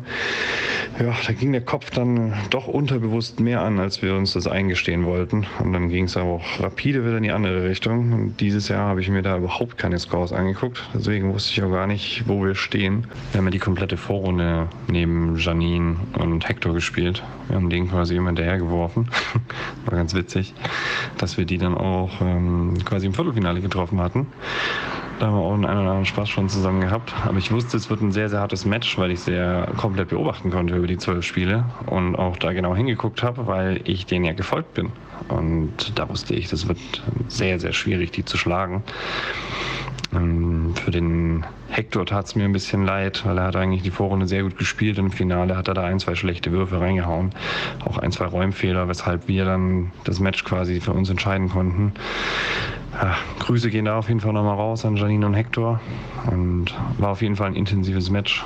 Und ja, mit dem besseren Ausgang dann für uns. Ins Halbfinale dann gegen Jamie Maxim. Ja, gut dass wir da natürlich direkt mit 1 in Rückstand geraten. Und du stehst erst mit dem Rücken zur Wand. Und dann hatten wir uns eigentlich gesagt, guck, wir haben gar nichts zu verlieren hier. Greifen wir nochmal an. Und das zweite Match, äh, das lief ja eigentlich auch schon gegen uns, da waren wir auch schon hinten. Und dann haben wir da diesen Vierfachen äh, geworfen und zwei richtig gute Bälle von, von Sunny, die ich ja auch zum Glück dann ausnutzen konnte. Ähm, dann hatten wir das, dann stand es 1-1. Und dann natürlich das entscheidende Match, wo wir eigentlich recht gut dabei waren. Und ja, dann habe ich ja im sechsten Frame diesen 7er Loch geworfen. Ähm, dann wurde es nochmal richtig spannend. Und dann dachte ich mir im nächsten Frame, also der war eigentlich gut, den wollte ich auch da haben. Dann habe ich mich 2-1 angepasst, um mich dann zwei Leisten nach innen zu verwerfen, um dann den Fünferloch zu kriegen. So ist es in Ludwigshafen halt, ne? wenn du da auf die Mütze wirfst ruckzuck hast du die Löcher. Und dann hatten wir, dann habe ich zum ersten Mal wirklich hochgeguckt. Und dann hatten wir beide im 8. die 161. Dann dachte ich mir so, ach, oh je. ja, und dann ging es dann die, quasi ins Roll-Off. Da bin ich auch zum Jamie hin und habe gesagt, das ist mir ein 9. 10. Roll-Off. Und dann konnte ich zum Glück ähm, in diesem zehnten Frame mal einen besseren Wurf machen und dahin werfen, wo ich wollte. Und die 10 ist dann ganz spät nachgefallen. Ja, und das hat dann schon sehr, sehr viel Kraft gekostet auch. Dann bist du gerade eben von der Bahn runter und dann steht da mit Birgit und Patrick natürlich zwei Kaliber, die du nicht gerade so im Vorbeilaufen schlägst. Und dann dachte ich mir schon, boah, das wird nochmal richtig hart jetzt. Und dann, als das Finale, als wir die fünf Minuten Practice hatten, ähm, habe ich, glaube ich, von den paar Würfen, die ich hatte, drei, vier Splits schon angeworfen. Da habe ich mich nicht ganz so sicher gefühlt. Dann dachte ich mir, okay, ja, so viel Platz hast du da jetzt nicht drin auf dem Bahnpfahl. Und dann war die Zeit aber auch schon vorbei, um da noch mehrere Sachen noch auszuprobieren. Ähm, habe ich einfach versucht, ja, meine besten Würfe da noch auf die Bahn zu kriegen. Ein paar waren ganz gut, ein paar waren nicht so gut. Mit links an der 1 vorbei. Ja, gut. Fünfer Pin auf rechte Gasse. Naja. Im Nachhinein, gut, kann man drüber lachen. Also die Erfahrung nehme ich definitiv auf jeden Fall mit. Ähm, hatte ich ja so in, dem, in der Form noch nie und Sunny auch nicht. Wir haben da für uns das Maximale rausgeholt, denke ich. Und Birgit und Patrick haben das klasse gemacht und haben absolut verdient das Mix gewonnen. Gratulation nochmal an der Stelle. Ne? Habt ihr super gemacht jetzt. Den Meistertitel nächstes Jahr. Natürlich, ist ein riesen, riesen Ziel, aber wir wollen erstmal gucken, dass wir eventuell nochmal die Top 6 äh, hinkriegen und nochmal angreifen. Ich meine, da spielen schon extrem starke Mixed mit, die wir hier in Deutschland haben. Da muss man erstmal in die Top 6 kommen. Und ja, wenn wir das erreicht haben, alles weitere ergibt sich dann. dann hoffen wir, dass wir von der Erfahrung von diesem Jahr vielleicht ein bisschen äh, Gebrauch machen können. Aber fürs Erste genießen wir jetzt erstmal die Silbermedaille und äh, gehen erstmal in die verdiente Sommerpause. Machen wir erstmal ein bisschen Pause. Mein persönliches nächstes Event ist dann äh, Tübingen, das Doppelturnier. Und bis dahin mal ein bisschen ausruhen. Abschließend wollte ich mich noch für die gute Unterstützung der Halle bedanken. Hat mega Spaß gemacht. Die Stimmung war echt überragend. Für eine Achtung, Uvi passt, träume ich glaube noch ein bisschen. Danke Micha an dieser Stelle. Ich weiß ja jetzt, wo es herkommt. Ähm, ja, fürs Interview auf jeden Fall. Der Stream hat mega viel Laune gemacht. Ja, macht weiter so, ne, mit eurem Broadcast. Macht einen klasse Job. Aber was ich noch kurz sagen wollte, Daniel hat es ganz kurz angeschnitten, um das vielleicht zu erklären. Äh, Daniel und ich haben zusammen am Samstag bei der Deutschen Meisterschaft den Mixed-Wettbewerb für circa eine Stunde gemeinsam kommentiert und haben da so ein bisschen rumgeblödelt, weil die natürlich nach der ersten Vorrunde schon gut platziert war mit seiner Schwester und haben dann halt so ein bisschen darüber philosophiert, was es denn bedeuten würde, wenn die beiden eine Medaille gewinnen. Und nächsten Tag später wären sie Vize-Deutsche Meister. Also es war schon funny. Habe ich mich natürlich sehr für beide gefreut, weil das echt Spaß gemacht hat mit Daniel. Und an der Stelle wirklich Top-Leistung. Ich freue mich für euch. Äh, ich habe das auch gesehen mit Daniel und mit dir, Sandro. Und ich sage es nicht gerne, aber es war einer der wenigen Momente vom Computer, als ich noch Hoffnung hatte. Aber gut. Platz 1. Genau, kommen wir zu Platz 1. Wolltest du noch was sagen vorneweg? Zu Platz 1? Sagst du gleich. Ich sag gleich was. And here is your winner, Platz Nummer 1. Und damit die Goldmedaille geht an Team Berlin. Birgit Norex und Patrick Weichert. Wer hätte das gedacht, Timo? Wer hätte das gedacht? Da gibt es bestimmt schon welche, die das Ja, gedacht haben. mindestens zwei kenne ich. Da gibt es zwei Leute, die das vorher gesagt haben, ne? Seid ihr jetzt stolz auf euch? Können wir sein, oder? Ihr könnt euch auf die Schulter klopfen. Ja. Ja. Können, wir- mal können wir gegenseitig. Erst klopfen wir uns jeder selbst auf die Schulter, Timo, und dann gegenseitig noch. Okay, machen wir das. Und am Ende hauen wir Sandro um. Kommt Birgit mal kurz aus den USA, gewinnt die Goldmedaille mit Patrick und, fliegt wieder, weg. Ja. Wirklich, ich wollte es gerade sagen. Sie ist ja schon wieder dort. Also, Ja, kann man auch mal machen. Aber Alex, was hältst du denn davon, wenn ich dir jetzt sage, ja. dass ich mit den Gewinnern natürlich auch ein Interview geführt habe? Dann könnten wir uns das doch vielleicht mal anhören. Weißt du, oder was ich noch wissen will vorher? Sehr gern. Wer war besser? Hat Patrick, the real Patrick Weichert, der Erfinder der Weichert-Skala, die Queen zerstört? Oder hat sich die Queen gedacht, Patrick Weichert, Weichert-Skala, who the fuck? Ich bin die Queen. was? Sie ist die Queen. Sie ist die Queen. Sie hat ihnen ziemlich die Hosen ausgezogen. Ähm, bildlich gesprochen. ja, das hoffe ich. Ja, äh, Birgit hat nämlich zweimal über 1300 geworfen, Patrick einmal in der ersten Vorrunde 1274, was gut ist, aber in der zweiten Vorrunde dann in Anführungszeichen nur noch 1205. Also Birgit war da deutlich besser, aber am Ende gewinnen sie zusammen. Richtig. Und dass Patrick einen sehr, sehr wichtigen Teil dieses Mix natürlich auch gewesen ist, logischerweise sowieso, weil 50 Prozent, aber eben auch in, in anderen Bereichen, das könnten wir eventuell noch erfahren. Und zwar genau jetzt. Im Interview. Yes. So, wir sitzen hier mit den frisch gebackenen deutschen Meistern im Mixed, Birgit Noreix und Patrick Weichert. Erstmal herzlichen Glückwunsch und vielen Dank, dass ihr für ein Interview hier zur Verfügung steht. Patrick, direkt erstmal an dich die Frage. Ihr musstet ja ein paar Hindernisse überwinden in Berlin, um überhaupt hier dran teilzunehmen. Was gab es denn da für eine Probleme, sag ich mal? Äh, Ich persönlich musste die Junioren-Deutschen, da musste ich das Einzel absagen, weil am selben Tag äh, die Zwischenrunde und Finalrunde vom Mixed waren. Ähm, Es war sehr schade. Es war meine zweite Junioren-Deutsche äh, und die hätte ich schon gern gespielt, weil ich eigentlich auch einen ganz guten Lauf hatte. Ähm, ja, aber ich muss sagen, das Mixed hat sich ja dann doch mehr als gelohnt und habe mich gefreut, dass ich mich dafür entschieden habe. Auf jeden Fall. Dann an dich die Frage, Birgit. Du kamst ja jetzt ganz frisch von der, von der Tour zurück. Ähm, bist hier mal so kurz zwischendurch quasi mit Patrick zum Mixed gekommen und ihr habt gewonnen. Das war ja wahrscheinlich auch euer deutliches Ziel. Aber was bedeutet es für euch jetzt äh, hier, das Ding tatsächlich gewuppt zu haben? Also ich bin super happy auf jeden Fall, ähm, weil ja, also der Druck war ja schon irgendwie da, weil ich wusste, dass er die ähm, Deutsche ja auch damals abgesagt hat. Und ähm, ja, also das Ziel war halt grundsätzlich irgendwie eine Medaille zu gewinnen, zu sagen, man will deutscher Meister werden. Kann man natürlich als Ziel immer haben, aber da gehört ja doch einiges dann am Ende dazu. Und umso mehr freut mich das auf jeden Fall, dass wir das jetzt letztendlich dann äh, auch in der Form halt geschafft haben. Dann noch eine letzte Frage an euch. Für mich oder für die Außenstehenden, glaube ich, alle, wirkt es so, als ob ihr schon jahrelang zusammenspielt. Ihr wirkt da total eingespielt miteinander, redet da, glaube ich, ganz viel. Was macht es aus, dass ihr beide so gut harmoniert? Also eigentlich ist es ja, kennen wir uns ja wirklich erst seit einem Jahr. Also letztes ja. Jahr Ostern eigentlich erst, wo wir, also wo Frank ihn dann mitgebracht hat. Ja. ähm, und ich bin ja auch deutlich älter, aber also Patrick ist ja schon sehr, sehr weit für sein Alter und auch gerade was er auf der Bahn da halt äh, leistet und wie er auch das sieht und wie ruhig der auch ist. Also irgendjemand hat mich auch gefragt, ob ich nervös bin. Ich sage ja, aber Patrick hat mich beruhigt. Also Ja. das ist halt schon irgendwie also kurios, dass dann der Kleine mit seiner äh, doch ja eigentlich unerfahrenen Art, also deutsche Meisterschaft bei den Aktiven ist ja doch eher neu für ihn gewesen.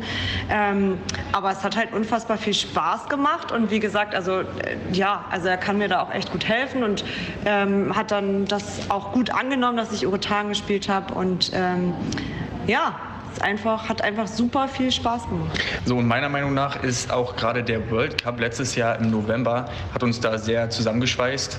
Ähm, da haben wir schon versucht, ein bisschen auf der Bahn zu arbeiten. Das war, glaube ich, unser erstes großes Event zusammen. Ja. Ähm, was auch gut harmoniert hat auf der Bahn als auch hinter der Bahn und gerade auch äh, ja, Aktivitäten, Freizeitsachen, die halt hinter der Bahn zusammenschweißen. Ich glaube, das macht dann auch ein Team aus, dass man dann auch auf der Bahn ja, gut miteinander harmoniert und ja, gute Ergebnisse wirft. Ihr habt es auf jeden Fall leicht aussehen lassen. Herzlichen Glückwunsch nochmal zum Sieg und vielen Dank, dass ihr bereit wart für ein kurzes Interview. Sehr gerne, vielen Dank. Da haben wir's. Die Gewinnerinnen und Gewinner im Mixed-Wettbewerb. Und der Patrick als Jungspund beruhigt die absolut erfahrene Athletin Birgit Noreiks. Du kannst es nicht fassen. Aber ist doch cool, ne? Da sieht man dann auch, dass es ihr auch einfach wichtig war, mit Patrick das Ding zu gewinnen. Und das ist ja dann nochmal besonders cool. Kann ich gut verstehen. Ich, äh, an Birgits Stelle hätte Timo und mich auch nicht enttäuschen wollen. Das sowieso. Und Birgit hat auch schon eine ganze Weile einfach keine deutsche Meisterschaft mehr spielen können, weil sie halt immer auf Tour Ja. ist. Und dann Ja. ist das natürlich nochmal eine besondere Sache. Auf jeden Fall. Und weiter machen wir mit dem Damendoppel, würde ich sagen. Und auch hier nennen wir euch die Top 6 nach den 12 Spielen Vorrunde.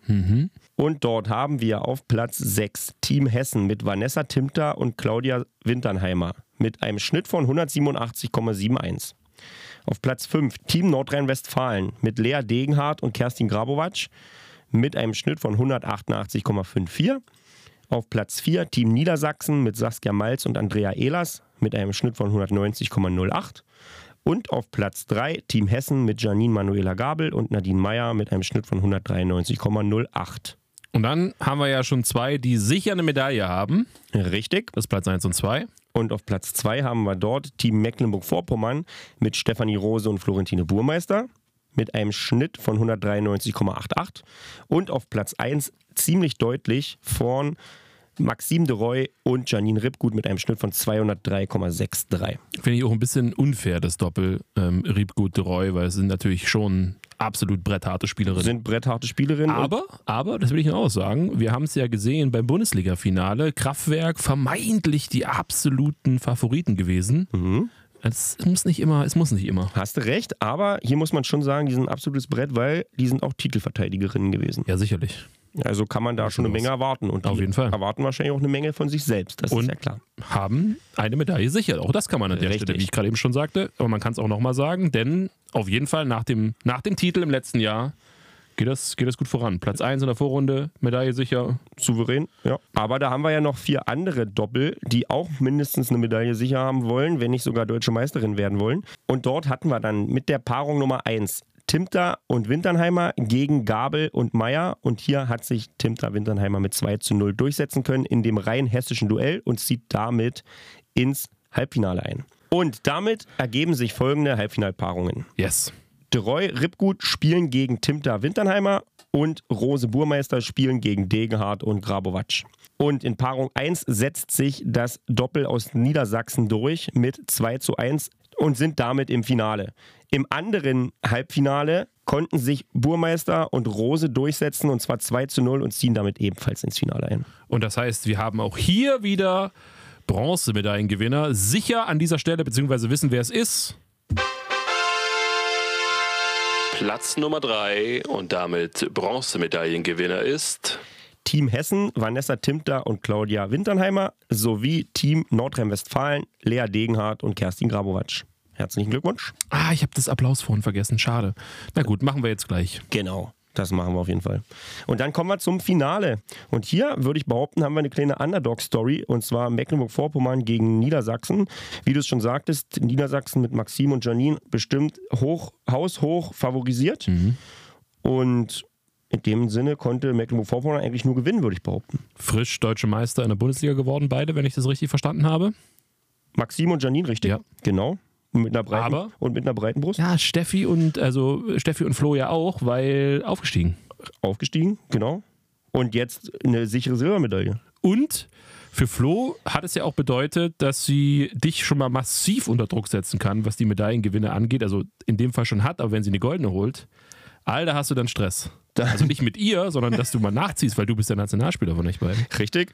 Und äh, es sollte tatsächlich so kommen, wie du es sagst. Denn völlig überraschend und beeindruckend konnte das Doppel aus Mecklenburg-Vorpommern mit Stefanie Rose und Florentine Burmeister Team Niedersachsen mit 2 zu 1 in einem denkbar knappen Match besiegen und die Goldmedaille gewinnen. Wir müssen erstmal die Silbermedaille machen, Sandro. Und damit kommen wir jetzt zur Silbermedaille. Platz Nummer 2 und damit Silbermedaillengewinner ist Maxime de Roy und Janine Rippgut aus Niedersachsen. Herzlichen Glückwunsch. Und du hast es schon verraten, deswegen And here is your winner, Platz Nummer 1 und damit die Goldmedaille geht an Mecklenburg-Vorpommern, Florentine Burmeister und Stefanie Rose. Geil, muss ich ganz klar sagen. Und damit geht im Haushalt Burmeister Brand Flo mit 1 zu 0 in Führung. Richtig, aber man muss dazu sagen, es ist auch nicht ihre erste Goldmedaille. Die hat im Juniorenbereich im Doppel schon mal eine Goldmedaille gewonnen.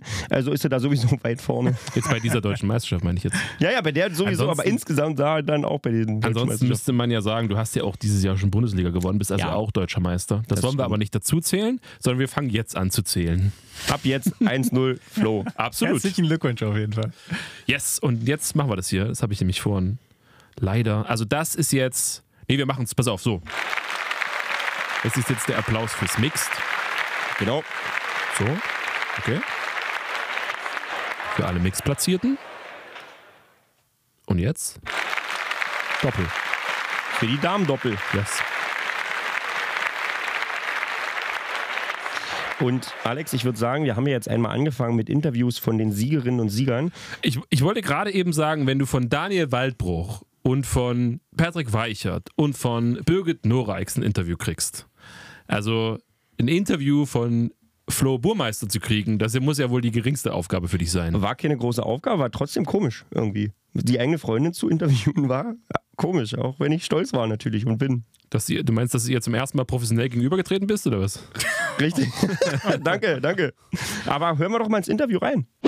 So, bei mir sind die Gewinnerinnen des deutschen Meistertitels im Doppel, Florentine Burmeister und Stefanie Rose. Erstmal herzlichen Glückwunsch zu eurem Sieg. Jetzt an dich die Frage, Florentine.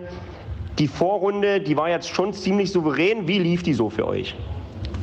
Ähm, ja, wir hatten einen etwas holprigen Start.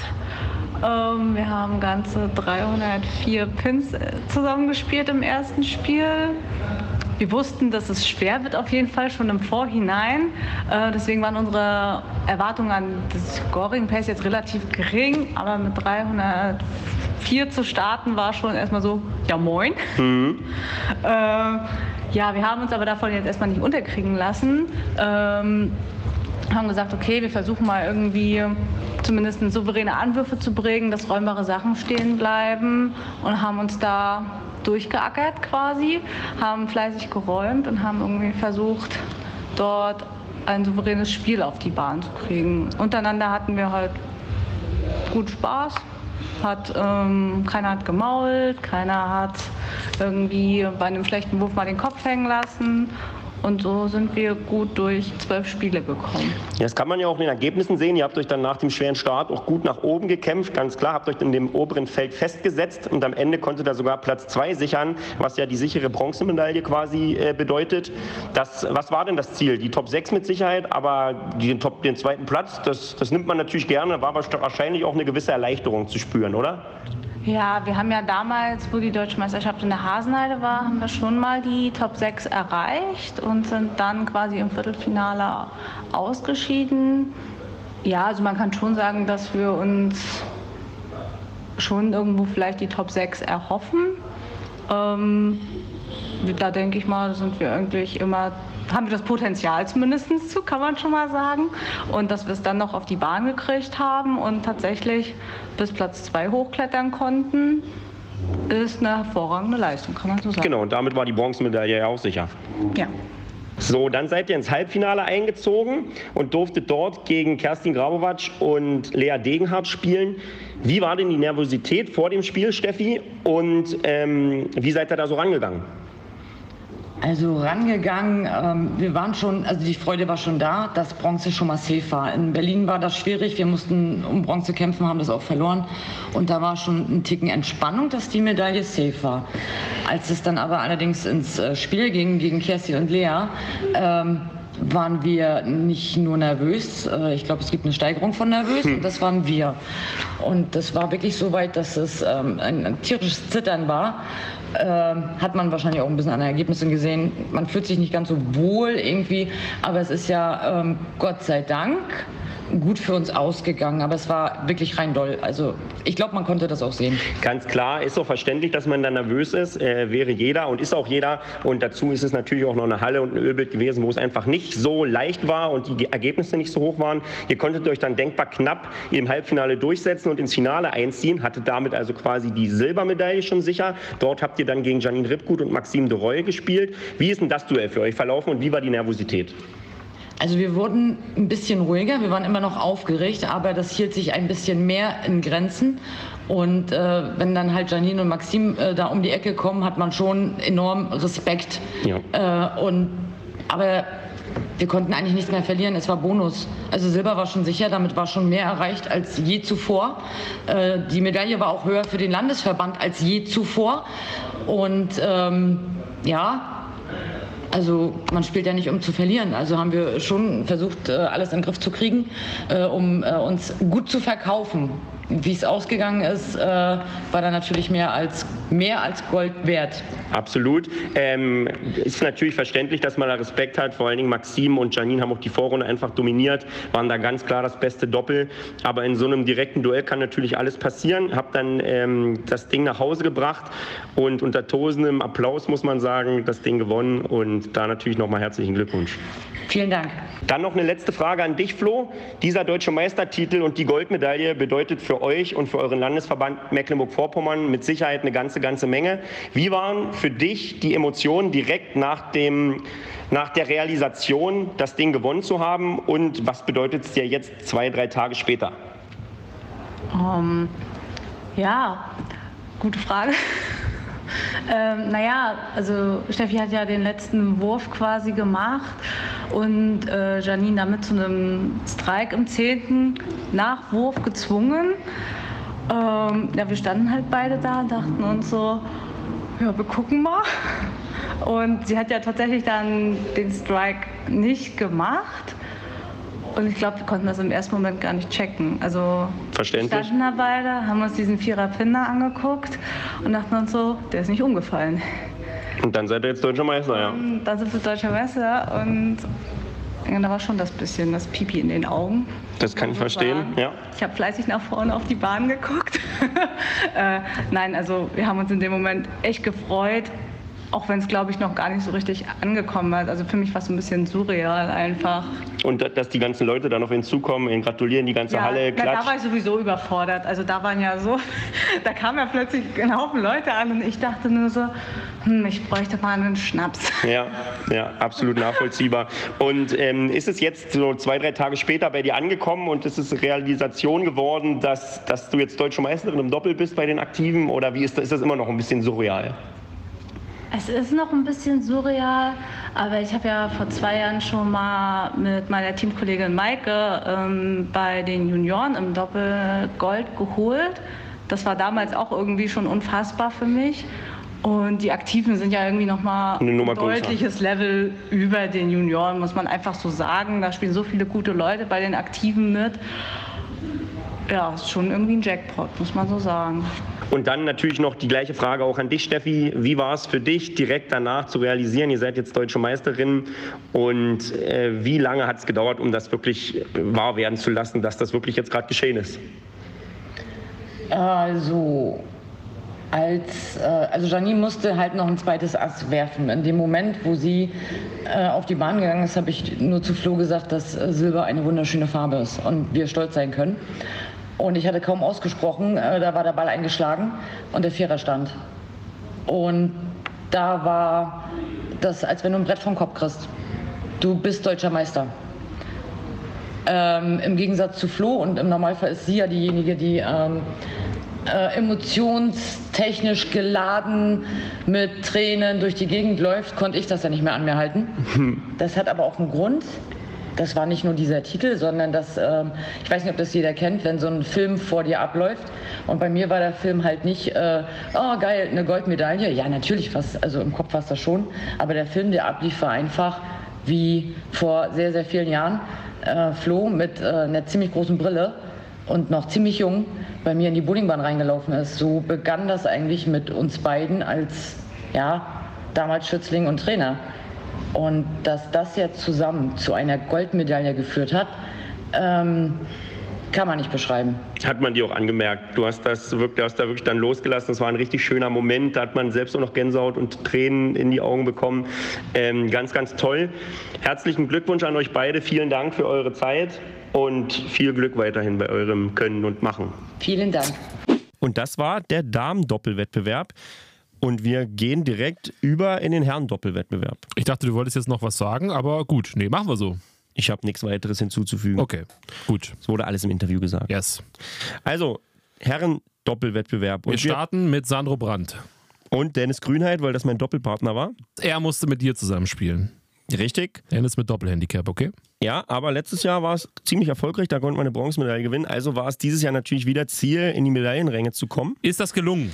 Leider ist das nicht gelungen. Ja, wenn wir mit dir anfangen, kann es ja nicht gelungen sein. Wir hatten beide so ein paar Problemchen und sind am Ende auf Platz 10 gelandet.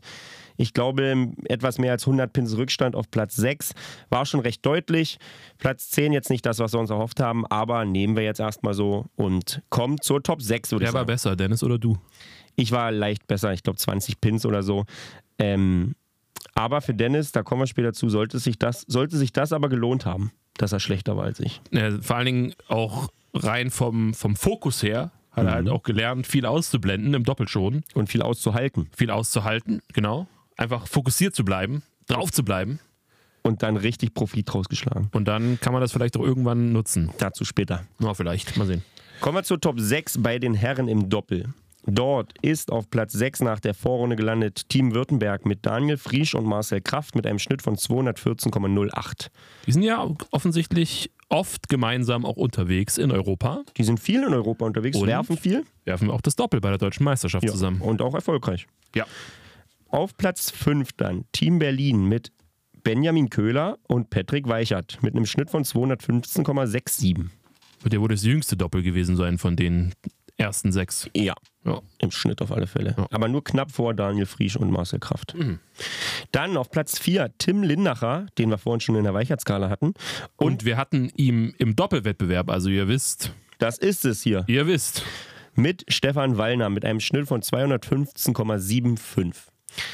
Und auf Platz 3 abschließend dann Frank Drevenstedt mit Lars Tangermann, ebenfalls vor in der Weichert-Skala. Ja. Mit einem Schnitt von 218,0.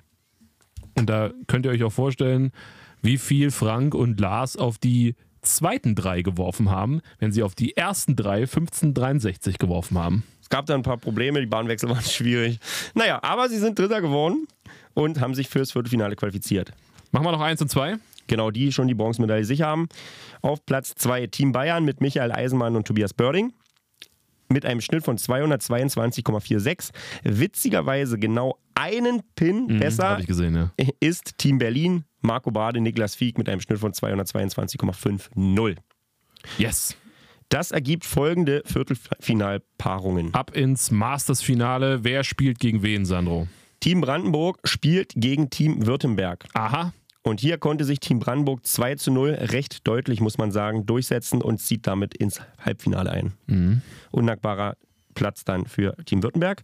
Und das zweite Viertelfinale war dann Team Baden gegen Team Berlin. Hier ging es in das dritte Entscheidungsspiel und dort konnte sich Baden durchsetzen und ins Halbfinale einziehen. Ich glaube, das war dann hinten raus für Patrick und äh, Benny ganz schön Schwierig. Schwierig, ja. Ja, das muss man so sagen. Waren sie auch ein bisschen geknickt. Hat aber in dem Fall Baden dann wirklich überragend gemacht, haben die Fehler ausgenutzt und sind dann verdientermaßen auch ins äh, Halbfinale eingezogen. Diese Ergebnisse sorgen dann für folgende Halbfinalpaarungen. Dort spielt Baden gegen Team Berlin 1, also Bade und Fiek. Hier kon- Baden gegen Bade. Naja, gut, komm. ja, komm. war nicht so schlecht. Komm, schenk, geschenkt. Ja. Hier konnte sich ebenfalls Baden durchsetzen und zwar mit 2 zu 0. Vor allen Dingen gleich im ersten Spiel 2,55 gespielt, Berlin da wenig Chancen gelassen ähm, und damit ziehen sie ins Finale ein. In der Das heißt, Baden sind die Berlin Killer, kannst du sagen. Das kann man so sagen. Die eine Berliner, dann die andere Berliner Mannschaft dem Wett- rausgeschmissen. in dem Wettbewerb, yep. Oh. Und in der zweiten Begegnung Brandenburg gegen Bayern ging es über die volle Distanz ins dritte Entscheidungsspiel. Premnitz gegen BK München kannst du eigentlich auch sagen. Richtig, das kennen wir schon. Weil es tatsächlich so ist. Ja, genau so ist es. Und hier konnte sich, Ich hoffe, Christian Reichenberg hat keine Psychotricks vorbereitet gehabt. nicht, dass, nicht, dass ich wüsste, ähm, Grüße. aber hier konnte sich Brandenburg wieder durchsetzen und ins Finale einziehen. Und damit haben wir auch hier Medaillen. Platz Nummer 3 und damit Bronzemedaillengewinner ist Team Berlin mit Marco Bade und Niklas Fieck sowie Team Bayern mit Michael Eisenmann und Tobias Börding. Herzlichen Glückwunsch. Yes. Und wir haben ein Finale Platz Nummer 1 der Weichert-Skala. Zumindest Tim Lindacher, also 50% des Badener Doppels und 50% auch des Brandenburger Doppels, weil es ja nur die ersten drei Spiele Kann man so sagen. waren. Also 50-50, auch wenn es- auch wenn es ein bisschen kreativ zusammengemischt ist. Das war auf jeden Fall unser Finale. Und hier ging es wieder mal über die volle Distanz ins dritte Spiel. Und hier konnte sich Team Brandenburg am Ende durchsetzen. Vielleicht nette Randnotiz: Im zweiten Spiel konnte Team Brandenburg Wollte ich gerade sagen. 296 spielen. Wir hatten die sechs hinten rausgeworfen. Frank hat am Ende eine glorreiche 6 auf den Kopf geworfen. Glückwunsch, Frank. Aber vielleicht war das gar nicht so schlecht, um den Fokus fürs Finale zu behalten. Das letzte Spiel. Also 296 im zweiten Spiel. wir kommen also zu Platz Nummer 2 und damit Silbermedaillengewinner ist Team Baden mit Tim Lindacher und Stefan Wallner. Herzlichen Glückwunsch. weil du es ja schon wieder verraten hast, wie gerade eben bei den Damen auch schon. And here is your winner, Platz Nummer 1 und damit die Goldmedaille geht an Team Brandenburg, Frank Drevenstedt und Lars Tangermann. Purple Premnitz Purple Premnitz wieder am Start. lässt grüßen. Da schlägt natürlich nicht nur mein Premnitzer Herz höher, sondern auch mein Sportwart-Herz aus Brandenburg. Das ist ja klar.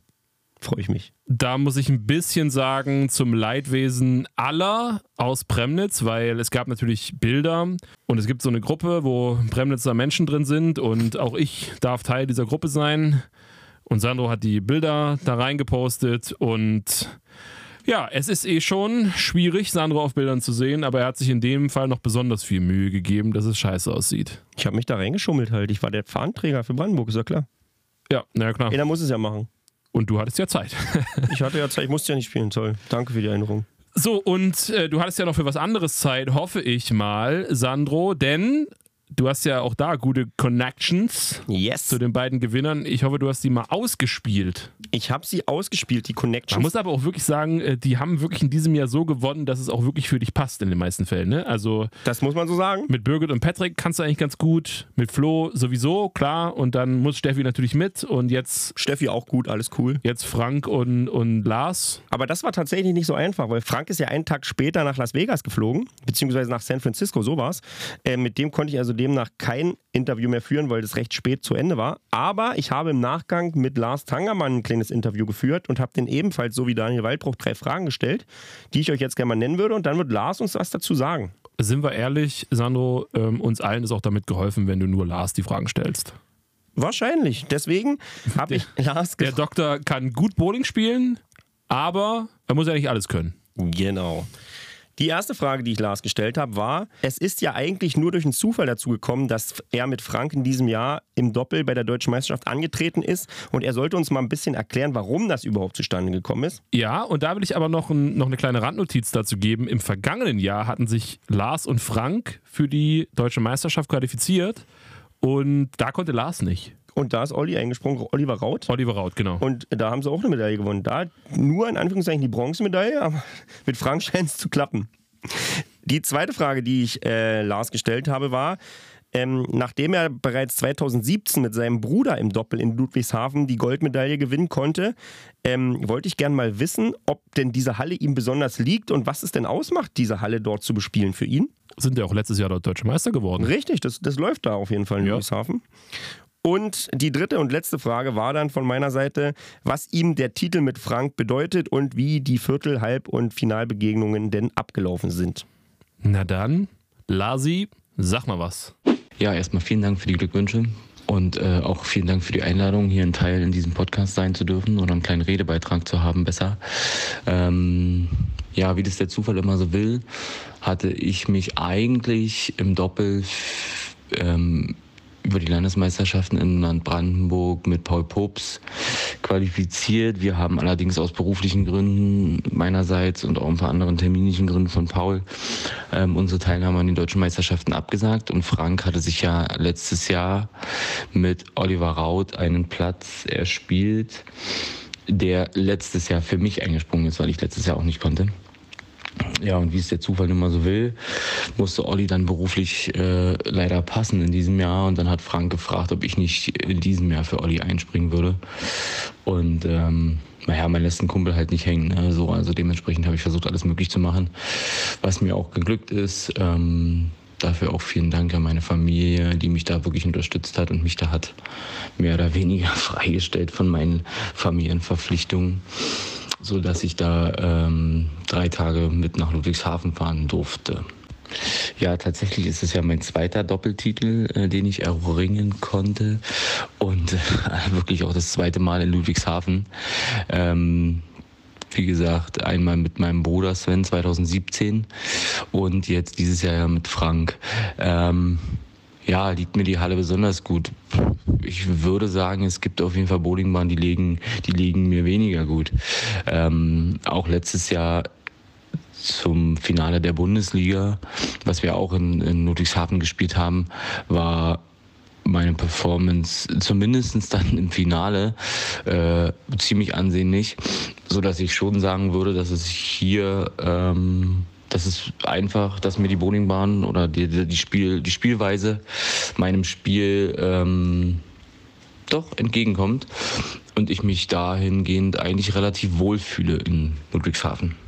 Was bedeutet mir der Titel mit Frank? Also dieser Titel bedeutet mir total viel, weil er auch so, ähm, ja, so unverhofft kam. Ne? Also ähm, es war überhaupt nicht geplant, dass ich in Ludwigshafen bin. Ich war ähm, muss ich auch sagen, ich war dadurch, dass ich einfach auch in letzter Zeit beruflich sehr, sehr entspannt war ähm, und ziemlich wenig trainieren konnte. Eigentlich bin ich bin ich da mit, mit überhaupt keinen Ambitionen da angegangen, irgendwie dort eine Medaille zu holen, sondern wollte einfach, einfach ein paar schöne Tage mit den Jungs verbringen und ein bisschen Spaß haben.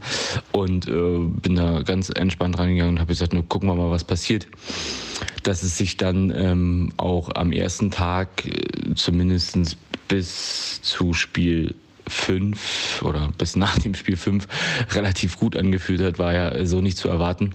Ähm, und ähm, dann gestern, gestern die zweite Vorrunde war auch gar nicht schlecht gespielt, also muss ich ehrlich sagen.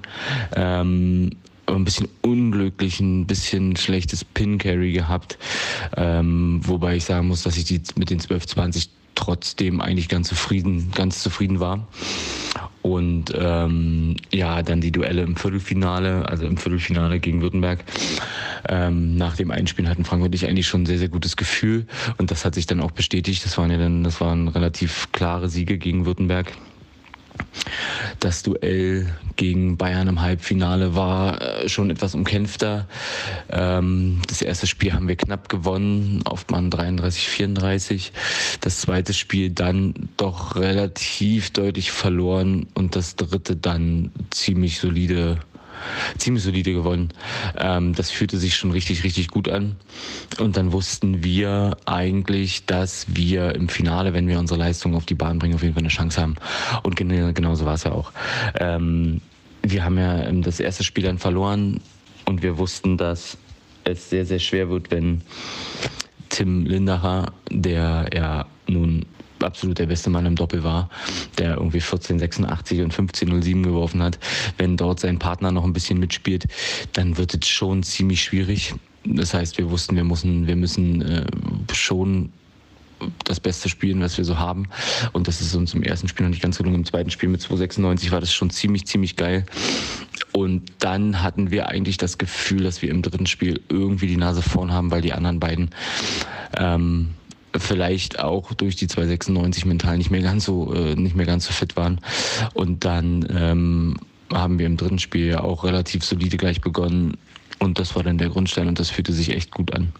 Also es war echt, ähm, das hat super viel Spaß gemacht. Auch dieser Modus im Baker fand ich persönlich, ähm, fand ich persönlich ganz gut. Auch weil es einfach eine viel, weil es viel schnellere Entscheidungen gibt und das vielleicht auch für die Zuschauer dann nicht so ganz so langatmig ist. Genau, und dann war es einfach nur absolut geil, als Frank dann die letzten Würfe gemacht hat und wir dort äh, uns quasi in den Armen lagen und äh, deutscher Meister geworden sind. Damit haben wir auch das Herrendoppel abgeschlossen. Ich würde sagen, wir brauchen noch einen Applaus für die Siegerinnen und Sieg. Na, nee, Siegerin gibt es da nicht. Nee. Wir brauchen noch Eher einen Applaus weniger Siegerin, für das ist die. Sieger. Habe ich schon wieder vergessen, den Applaus. Ah ja, hier ist er doch. Denken wir doch noch dran. Hier ist er doch für alle Medaillengewinner. Und dann gehen wir über in den letzten Wettbewerb Ach so. für die Damen und zwar ins Einzel. Ist ja auch der letzte Wettbewerb für die Herren, für beide. Richtig. Und wir beginnen mit den Damen. Und Ja. hier haben wir den Modus vorhin erklärt. Deswegen gehe ich direkt auf die Top 6 nach 18 Spielen ein, die um die Medaillen spielen. Hier war nach 18 Spielen auf Platz 6 Team Niedersachsen Saskia Malz mit einem Schnitt von 196,28. Auf Platz 5 für Nordrhein-Westfalen Lea Degenhardt mit einem Schnitt von 200,33. Auf Platz 4 Nadine Meyer aus Hessen mit einem Schnitt von 201,83. Und auf Platz 3 Martina Schütz für Rheinland-Pfalz mit einem Schnitt von 204,61, die dann die Viertelfinalbegegnungen bilden. Mhm. Und schon Medaillen sicher haben auf Platz 2 Laura Beutner für Berlin mit einem Schnitt von 206,83 und Maxime Deroy für Niedersachsen mit einem Schnitt von 208,94. Und damit gehen wir direkt rüber und gehen direkt rein in die Finals, in die Masterfinals. und beginnen mit der ersten Paarung im Viertelfinale. Denn dort hieß es Saskia Malz gegen Martina Schütz. Und hier ging es über die vollen drei Spiele, wo sich am Ende in einem knappen Duell Saskia Malz durchsetzen konnte und ins Halbfinale eingezogen ist. Zweite Paarung dann Nadine Meyer gegen Lea Degenhardt. Auch hier ging es in das dritte Entscheidungsspiel. Das war ebenfalls recht knapp. Am Ende hatte Nadine Meyer die Nase vorn und konnte sich für die Halbfinalbegegnung qualifizieren. Das heißt, wir wissen jetzt schon, es gibt vier Medaillengewinnerinnen und wir wissen auch schon, wie die Namen sind. Wir wissen nur noch nicht, wie es verteilt wird. Und das finden wir jetzt heraus. Absolut. Denn die Halbfinalbegegnung Nummer 1 war dann ein reines Niedersachsen-Duell. Denn hier spielte Maxime de Roy gegen Saskia Malz. Hier ging es wieder mal über alle drei Spiele und am Ende setzte sich Maxime de Roy durch und konnte ins Finale einziehen. In der zweiten Begegnung hieß es dann Hessen gegen Berlin, Nadine Meyer gegen Laura Beutner. Hier könnte man denken, war eine deutliche Angelegenheit, weil es nur über zwei Spiele ging, war es aber nicht. Aber am Ende hatte Nadine Meyer in beiden Duellen die Nase vorn und konnte ins Finale einziehen. Und das heißt, wir haben wieder zwei Bronzemedaillen zu vergeben und das tun wir. Also wir haben sie nicht zu vergeben, wir verkünden sie einfach nur. Platz Nummer 3 und damit Bronzemedaillengewinner ist Saskia Malz aus Niedersachsen und Laura Beutner aus Berlin. Herzlichen Glückwunsch. Ich habe meinen Jingle nicht gegendert, aber na gut. Das ist schon okay. Ja, Ich denke, man wird es verzeihen. Das hilft jetzt nichts. Aber es wäre auch cool, wenn wir sie überreichen würden, oder? Wenn wir sie wirklich verleihen würden. Das wäre auch, ein bisschen- wär auch ein bisschen witzig. Wäre auch ein bisschen wir, wild. Wir müssen uns noch ein paar Medaillen für die Weichheitsskala organisieren. und die schicken wir dann immer zu, alle zwei Wochen. So Bowl-Rilla-Medaillen. Mit so einem Affen. Aber kommen wir zum Wir können auch Finale. noch den Affen der Woche küren. Das ist blöd, weil in 95% der Fälle bin ich das ja wahrscheinlich. Oder ich selber, ja. Nee, ich hätte diesmal jemand anders, aber ich darf das ja nicht sagen hier. Okay, gut. Dann, Dann haben wir die Finalbegegnung bei den Damen im Einzel. Yes. Nadine Meyer gegen Maxime de Roy. Natürlich, wie sollte es in einem Finale anders sein? Hier geht es natürlich über die kompletten drei Spiele. Die Ladies haben sich da richtig gegönnt. Die haben, Die haben richtig, sich die haben richtig alles mitgenommen, was sie für Ja. ihr Geld kriegen konnten. Und das war echt spannend, weil Maxime de Roy im ersten Spiel zum Beispiel direkt 2,79 gespielt hat. Also die hat eine richtige Show abgeliefert. Zweites Spiel hat Nadine Meyer gewonnen. Und dann im Entscheidungsspiel hatte am Ende Nadine Meyer die Nase vorn und konnte gewinnen. Und das heißt? Platz Nummer zwei und damit Silbermedaillengewinner ist Maxime de Roy aus Niedersachsen. Herzlichen Glückwunsch. Und du hast schon wieder den Platz 1 verraten. Ich habe da noch nicht so eine ideale Übergang. Ich muss Wieder? mir da noch Gedanken machen. Das heißt, wir hauen einfach den Jingle hinterher, weil ihr, ihr wisst es ja jetzt schon. And here is your winner, Platz Nummer eins und damit die Goldmedaille geht an Nadine Meyer aus Hessen. Herzlichen Glückwunsch. Haha, wer hat dran gedacht? Das muss ja auch mal klappen. Es werden halt immer mehr Jingles, mh, die jetzt irgendwie zu einem bestimmten Zeitpunkt abgespielt werden müssen und da wird es komplexer, das Da muss Ganze. man dran denken das erstmal. ganze System. Das stimmt. Und um das, den ganzen Wettbewerb natürlich abzurunden Ja. und um das perfekt zu machen mit den Interviews, haben wir natürlich auch ein Interview mit Nadine Meyer geführt. Ach, um Gottes Willen, sag mal, Sandro. Ich will da nur mal kurz sagen, weil du jetzt gesagt hast, ähm, dass ich hier ja schon Glück hatte mit den Gewinnerinnen und Gewinnern. Bei Nadine war ich echt ein bisschen nervös, die um ein, um Interview zu fragen. Ja, das stimmt. Das ist ja die, also ich, das Problem ist, ich weiß ja eh nicht von allen, wie du mit denen, Mhm. wie du mit denen kannst. Und bei Nadine habe ich auch wirklich gar keine Ahnung, ob ihr irgendwie schon mal Kontakt hattet oder was auch immer. Nicht so richtig und ich finde, Nadine ist auch einfach eine riesige Spielerin in Deutschland. Die hat echt schon viel gewonnen, international viele Medaillen bei Europameisterschaften und so gewonnen. Äh, da war ich echt nervös. Aber Flo hat mir dann in den Hintern getreten und gesagt, du musst das jetzt machen für den Podcast. Sonst hätte ich dir den hintergetreten und ich sag dir, der Tritt von Flo ist nicht so schlimm wie mein. Genau, das wollen wir nicht. Und ich muss dazu sagen, Nadine hat sich bereit erklärt und es war super angenehm. Wirklich, es war top, es hat richtig Spaß gemacht. Für dich, für Nadine sicherlich nicht, aber. Wahrscheinlich. äh, aber hören wir doch mal rein. Absolut. Äh, Gibt es Fragen vorneweg oder? Nö, die haben wir im Interview dabei. Bei mir ist die frisch gebackene deutsche Meisterin Nadine Meyer. Erstmal herzlichen Glückwunsch zu deinem Titel. Äh, als mehrfache deutsche Meisterin jetzt wieder einen Titel gewonnen. Erstmal würde mich interessieren, wie waren so deine Erwartungen für den Einzelwettbewerb hier in Ludwigshafen? Ja, also ich bin tatsächlich ohne große Erwartungen in den Einzelwettbewerb gestartet, weil nachdem ich das Mix und das Doppel ähm, ja, verhältnismäßig gut gespielt habe oder verhältnismäßig schlecht, je nachdem, wie Ja. man es sehen möchte, ähm, ja, bin ich tatsächlich ohne große Erwartungshaltung ins Einzel. Ähm, ja, man wusste zwar, dass das Ölbild sich vielleicht noch ein bisschen verändert hat, aber grundsätzlich der Charakteristik der Bahn ist halt, wie er ist. Von daher, ähm, genau, Ja. hatte ich keine große Erwartungshaltung. Okay. So, dann würde mich interessieren, wie ist denn so die Vorrunde und die Zwischenrunde für dich verlaufen? Ja, also in der ersten Vorrunde habe ich äh, eine 11,26 geworfen, war tatsächlich für die Bahnverhältnisse hier ähm, nicht schlecht, hatte ach, ja einen schwächeren Start mit 160, 170 und da ist man ja immer erstmal so ein bisschen, naja, nicht ganz so sicher und mental in seinem Spiel, aber habe mich dann noch gut gerettet. Und die zweite Serie am Freitagmittag haben wir, glaube ich, gespielt, genau, war dann eine 12,60, damit war ich mega happy, habe auch die Bahnwechsel gut hinbekommen, ähm, ist ja hier auch immer ein bisschen entscheidend, wann man auf welche Bahn wechselt und wie der Wechsel stattfindet und überhaupt. Und ja, und die Zwischenrunde heute Morgen ähm, habe ich auch nochmal eine 1240, glaube ich, gespielt. War auch mega happy damit, weil eine 1200 hier auf der Halle ist echt ein Ergebnis. Ganz klar, riesige Serien, vor allen Dingen dann die zweite Vorrunde und die Zwischenrunde. Alles über 1200, wie eine 1300 oder 1400 auf anderen Bahnen. Richtig. Und dementsprechend von den niedrigen Ergebnissen zum Anfang nicht beirren lassen.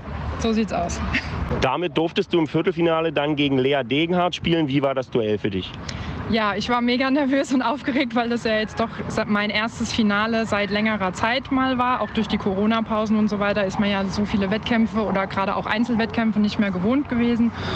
Und ja, ähm, habe Lea dann tatsächlich in die Verlängerung gezwungen und war dann natürlich entsprechend aufgeregt und nervös, aber habe mich dann versucht zu fokussieren, hat gut geklappt, habe die Bahn gut in den Griff bekommen und genau meine Partie dann gewonnen. Genau, und dann durftest du im Halbfinale gegen Laura Beutner ran. Wie lief das? Lief auch super. Da habe ich tatsächlich mit einem 2-0-Sieg ähm, gewonnen. Aber Laura macht es einem auch nie leicht. Von daher, auch wenn sie Linkshänderin und ich Rechtshänderin war, habe ich trotzdem so meine Probleme auf der rechten Seite gehabt, aber ähm, ging am Ende gut für mich aus. Genau, und dann noch das Finale gegen Maxime de Roy. Ja, also tatsächlich habe ich mich auf die Partie gefreut, äh, gegen Maxim zu spielen oder vielmehr mit Maxim zu spielen. Und natürlich will ja jeder gewinnen, das ist ganz klar. Aber ich habe schon mehr erreicht als das, was ich wollte, weil ich Ja. ja mit keiner Erwartungshaltung in dieses Einzel gegangen bin und habe mich natürlich mega gefreut, dass es am Ende sogar für Platz 1 gereicht hat. Mit den anderen, mit denen ich jetzt schon gesprochen hatte, die deutscher Meister im Laufe der Woche geworden sind, die haben häufiger mal gesagt, dass sie es noch gar nicht so richtig realisieren konnten. Ist es bei dir denn schon angekommen, dass du jetzt ohne Erwartung quasi doch deutsche Meisterin geworden bist? Nein, das ist tatsächlich noch gar nicht angekommen. Ich freue mich immer noch sehr darüber, kann es aber auch noch gar nicht so richtig fassen. Ähm, man muss halt dazu sagen, ich bin ja jetzt auch seit zwei oder drei Jahren nicht mehr im Kader und dann hast du die ganzen Nationalspieler um dich rum und da dann aber doch noch mal zu sehen, dass man die durchaus ein bisschen ärgern und mitspielen kann, ähm, freut mich dann doch schon. Aber ja, ich glaube, das dauert jetzt einfach noch ein paar Stündchen oder morgen dann. Aber ich freue mich auf jeden Fall sehr und ähm, klar, deutscher Meister, Toll. das ist einfach was. Also nochmal herzlichen Glückwunsch von mir, wirklich tolle Leistung und äh, feier heute noch ein bisschen. Dankeschön, und vielen das Dank und vielen Dank für deine Zeit. Gerne, danke. Zu dem Interview will ich ganz kurz noch sagen, erstmal sorry für die Audioqualität, aber in der Halle war natürlich schon fleißig wieder Openboarding am Start und da konnten wir es nicht machen wegen der Musik, weil es da laut war und dann mussten wir uns irgendwo auf dem Parkplatz verziehen und ich habe da versucht, eine möglichst ruhige Ecke zu finden und das war gar nicht so einfach. Deswegen das zur Erklärung. Aber hier erstmal vielen, vielen Dank an Nadine für die Zeit und das Interview, die vorab zu mir gesagt hatte, sie ist da in sowas immer ganz schlecht in so einen Interviewsachen und ist da nervös und ich finde jetzt überragend gemacht. Am Ende war sie besser als du. Ja, auf Sandro. jeden Fall. Und sie hat Aber äh, Frage an mich jetzt, bei, bei Nadine kann ich mir irgendwie so schwer vorstellen, dass die wusste, dass es uns gibt überhaupt. Ähm, ich habe ihr gesagt, dass wir einen Podcast zusammen haben. Also Wer Hast du sofort Werbung gemacht für uns? Ich habe quasi Werbung gemacht. Ich habe aber die Antwort quasi vorweggenommen, weil ich gesagt habe, ich weiß nicht, ob du schon mal was davon gehört hast. Ist aber egal, habe ich gesagt. Könntest du- ein Interview mit mir machen? Hättest du einen Flyer direkt in dir? Ich habe dir doch Ich hätte noch welche. Ich hätte noch welche gehabt tatsächlich. Da war ich dann doch zu aufgeregt. Wenn Timo hier immer so einen Fanboy-Moment hat, darf ich den auch haben. Ja, stimmt. Also vielen Dank Nadine für das Interview. Und jetzt. Ja, wenn sie den Podcast nicht hört, dann hört sie es ja auch nicht. Nee, das stimmt. Muss ich nochmal sagen. Kannst du ja nochmal noch eine WhatsApp schicken, von wegen, hier ist übrigens dein Interview mit drin. Mache ich. Okay. Bin ich Und, gespannt. und damit ähm, kommen wir zum letzten Wettbewerb Aha. dieser deutschen Meisterschaft. Und da hat auch wer wieder mitgespielt? Ich. Ja. Ich habe da mitgespielt. Und ähm, du warst nach der ersten, nee, du warst nach der Vorrunde Platz 10, Ja. glaube ich. Ja. Und weil du irgendwie der Meinung gewesen bist, dass du immer anfängst mit 160, 170, habe ich dann zu dir gesagt, Sandro, morgen in der Zwischenrunde wird sich mal von Spiel 1 bis Spiel 6 konzentriert. Da wird mal durchgezogen, da wird mal Vollgas gegeben.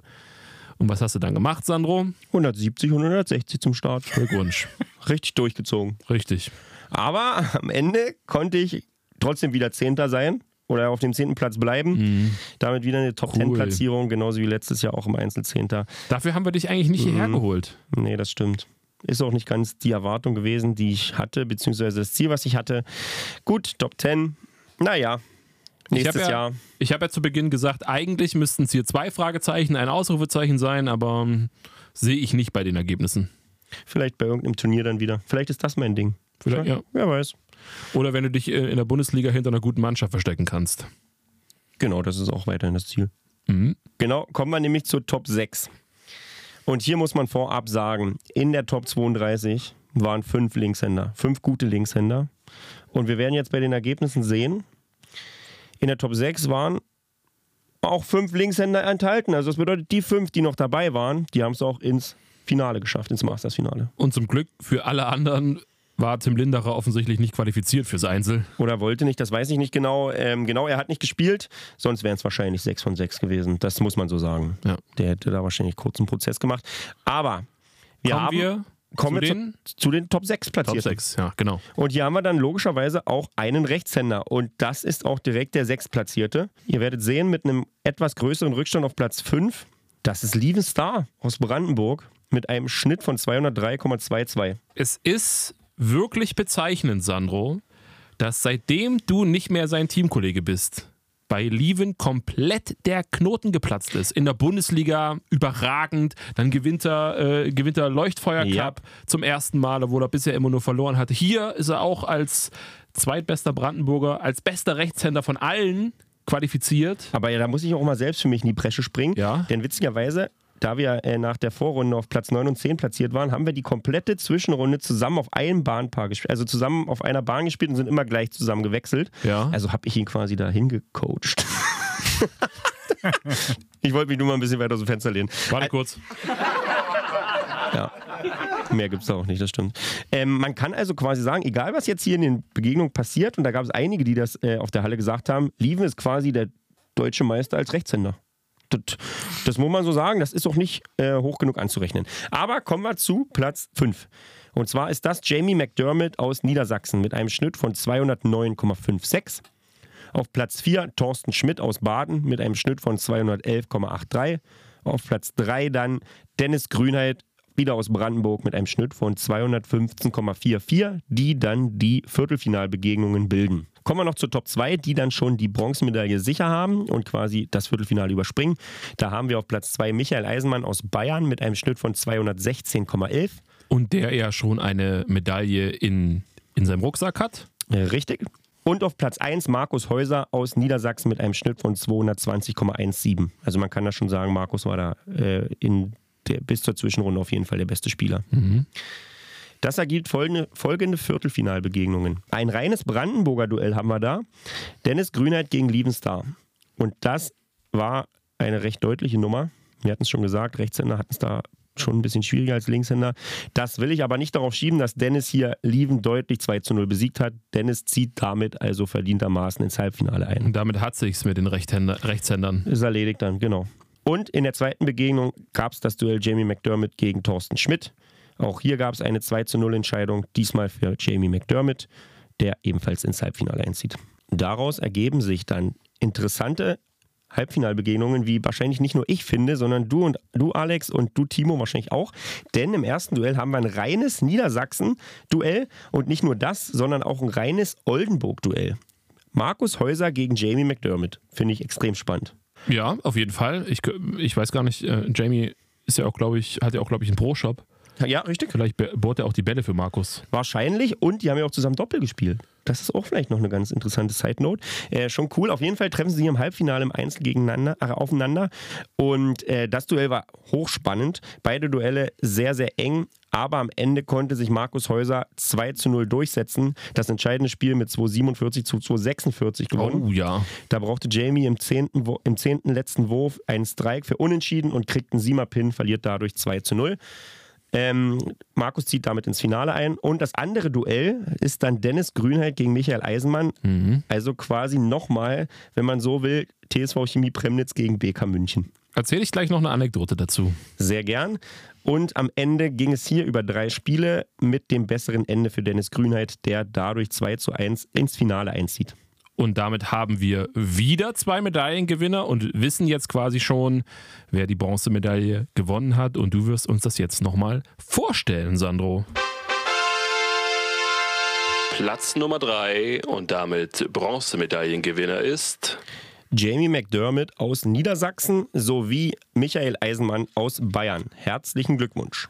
Jetzt kommen wir kurz zu meiner Anekdote. Ich habe nämlich vor dem Halbfinale oder nach dem Halbfinale, ich glaube nach dem Halbfinale von Frank und Lars gegen Tobi und Micha, habe ich Reche geschrieben, ähm, Christian Rechenberg, und habe gesagt, du sag mal, Christian, das ist ja mittlerweile irgendwie, also das ist ja euer Angstgegner, die Premnitzer.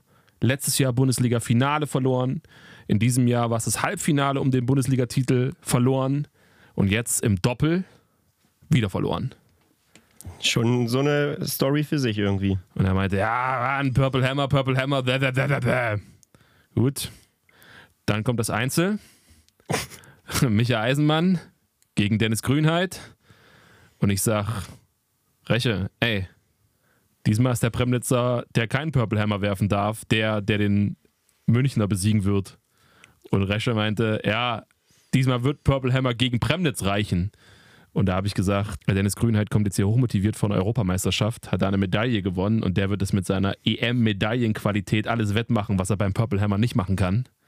Und das hat er. Und das hat wohl gestimmt. Und Resche meinte dann nur noch, ja, und Sandro läuft hier auch noch mit diesem Trick rum. Das kotzt mich so an. Und dann habe ich zu Resche gesagt, pass auf, Resche, lass den Sandro Brandt das doch machen. Der hat doch sonst nichts. Der ist seit Mittwoch sogar in seinem eigenen Haushalt der erfolgloseste. Naja, auf jeden Fall habe ich das genossen wie Sau. Genau. Das war mein kleines Highlight. Scheinbar. Mehr, mehr gab es nicht. Aber kommen wir zum Finale. Dort ging, yes. es, dort ging es dann Dennis Grünheit gegen Markus Häuser. Und da will ich eine kleine Analogie zum Halbfinale bringen. Denn im Halbfinale hat Dennis das erste Spiel verloren. Yep. Und das zweite gewonnen. Musste dann ins dritte. Yep. Und im Finale hat Dennis das erste Spiel verloren. Das zweite gewonnen das zweite gewonnen. Und das heißt, es geht jetzt ins dritte. Das erste hat er mit 213 zu 215 verloren, Dennis. Und das zweite gewinnt er 200 zu 195. Beide also sehr eng. Ja. Und dann geht es ins Entscheidungsduell. Ja. Und da ging es heiß her, kann absolut, man so sagen. Absolut, Das war wirklich Hot Shit. Das war Hot Shit. Da hat man das auch gespürt auf der Halle, dass es da knistert. Denn Markus Häuser hat, ich glaube, im sechsten Frame nach einem Doppelstrike einmal eine Rinne geworfen. Der hatte das Break immer sehr weit außen, hat da echt eine gute Kampflinie gespielt, hat das echt leicht auslehnen lassen und einmal ist er ihm echt zu weit rausgeflutscht und wirft dann eine Rinne. Aber, aber es war tatsächlich, ich habe es ja versucht mitzuverfolgen, es war so, dass es ist lange nichts passiert auf der Bahn. Das mhm. heißt, Markus muss sich da wirklich Zeit genommen haben. Und das hat sich überhaupt nicht bezahlt gemacht. Nee, das war ein schwieriger Wurf. Der Nachwurf dann natürlich, man kennt es selbst, wenn man ein Bowler ist und schon mal in die Rinne geworfen hat, der war dann halt ein bisschen nach innen gedrückt, ein ja. bisschen aus Angst noch eine Rinne wahrscheinlich zu werfen, dann auf den Kopf eine Acht geworfen, also echt bitterer Frame. Aber Markus kam super stark zurück in das auf Spiel. Auf jeden Fall, wirft dann einen Dreifachen. Genau, wirft einen Dreifachen und hat dann noch die Chance zu gewinnen und konnte das am Ende dann leider nicht nutzen und Dennis gewinnt das letzte Spiel mit 204 zu 193. Wir haben es ja vorhin schon mal gesagt bei AJ Johnson, der hat die Rinnen natürlich ein bisschen weiter nach vorne gelegt, ja. sodass das dann hinten raus eben doch nochmal möglich war, das umzudrehen. Aber auch Markus hätte die Chance absolut gehabt, weil er dann direkt sehr, sehr gut zurückgekommen ist. Und ich glaube, er hatte dann den ersten im zehnten hat er eine 9 geworfen mhm. und hätte er da einen Strike geworfen, dann hätte er Dennis nochmal richtig unter Druck ja, gesetzt. Dann hätte es richtig gebrannt nochmal, ja. Konnte er leider nicht. Hätte richtig gebrannt, ja. Das wäre dann keine gute Nachricht gewesen. und damit haben wir unsere letzten Platzierten. Yes! Platz Nummer 2 und damit Silbermedaillengewinner ist Markus Häuser aus Niedersachsen. Herzlichen Glückwunsch. Und And here is your winner, Platz Nummer 1 und damit die Goldmedaille geht an Dennis Grünheit aus Brandenburg. Herzlichen Glückwunsch, Dennis. Top gemacht. Da hattest du es ja wieder einfach beim Interview. Aber man muss das wirklich fairerweise an der Stelle mal sagen. Großes Kompliment natürlich nach Premnitz. Also natürlich erstmal an Dennis in dem Fall, aber eben auch nach Premnitz. Bundesligameister geworden, im Doppel den Meister gestellt, im Einzel den Meister gestellt und damit eigentlich zumindest bei den Herren alles gewonnen, was man in diesem Jahr gewinnen kann bei den Aktiven. Das war krass, ja, eine starke Saison. Das ist schon not so bad. Ich denke, das setzt natürlich den Standard für die kommenden Saisons entsprechend hoch, aber das genießen wir jetzt natürlich erstmal in vollen Zügen. Und um das Ganze hier abzuschließen, habe ich natürlich auch noch ein Interview mit Dennis geführt, wo wir jetzt gerne mal reinhören. Bei mir sitzt der frisch gebackene deutsche Meister im Einzel, Dennis Grünheit. Herzlichen Glückwunsch zur tollen Leistung im Einzel. Du bist ja quasi gerade ganz frisch von der erfolgreichen Herren-Europameisterschaft zurückgekommen. Was war hier die Zielsetzung für dich bei der deutschen Meisterschaft jetzt? Ja, danke dir, Sandro. Also es ist mittlerweile eine ganz lange Zeit, die ich unterwegs bin. Insgesamt drei Wochen. Nur mal kurz zu Hause quasi umgedreht, Sachen gewaschen, losgefahren. Ähm, da werden die Wettbewerbe nicht einfacher, aber letztendlich bin ich eigentlich mit der Maßgabe reingegangen, egal ob Doppel oder Einzel, mit einer Medaille nach Hause zu fahren. Ja, verständlich. Im Doppel haben wir ja beide zusammengespielt, da hat man noch ein paar kleine Probleme. Zehnter Platz am Ende ist soweit in Ordnung, aber nicht das, was wir uns vorgenommen haben, das muss man ganz klar so sagen. Dementsprechend fokussiert bist du in den Einzelwettbewerb gegangen. Wie war die Vorrunde und die Zwischenrunde für dich? Ja, prinzipiell im Doppel erquälter zehnter Platz. Kann man eigentlich am Ende doch noch relativ glücklich mit sein. Ähm, ja, ins Einzel bin ich auch sehr zäh gestartet. Die ersten drei mit minus 40 eröffnet und habe dann aber immer besser reingefunden und dann mich noch auf plus 80 gerettet, in der, also plus 77 gerettet in der ersten Vorrunde. Äh, bin dann dementsprechend auch mit einem besseren Plan in die zweite Vorrunde gegangen. Bin aber nur bei zwei mehr angekommen. Dafür war es ein bisschen konstanter gewesen. Und äh, ähnliches habe ich in der Zwischenrunde auch gebracht. Ich glaube knapp über 13. Äh, aber ich habe nicht die Überscores geworfen, habe aber immer sehr konstant. konstant. wieder in den Bereich geworfen. Bin dann als Dritter ins Viertelfinale. Genau. Nach den 18 Spielen, wie du schon gesagt hast, auf Platz 3 knapp die sichere Medaille verpasst. Dann musstest du im Viertelfinale gegen Lieven Star ran. Wie lief dieses Duell für dich? Ja, das, das lief tatsächlich sehr gut, weil Lieven hat nicht so wirklich zum Spiel gefunden. Ich brauchte nicht unbedingt hohe Scores, habe es dann auch einfach, sagen wir mal, verwalten können und habe Lieven dann auch 2-0 zügig schlagen können. Genau, Lieven als einziger Rechtshänder von den Top 10 hat es bestimmt nicht einfach gehabt, ganz klar, du hast es dann souverän gemacht. Dann bist du ins Halbfinale eingezogen und hast dort gegen Michi Eisenmann gespielt. Wie ist das Duell gewesen? Es war ja deutlich knapper auf jeden Fall. Ja, das ist ein ganz, ganz anderer Schnack gewesen. Ähm, Michi wirklich fokussiert, die ganze Woche stark gespielt. Gehe auch 1-0 in Rückstand. Bin dann ehrlich gesagt ein bisschen glücklich, dass ich nicht das 2-0 kassiere.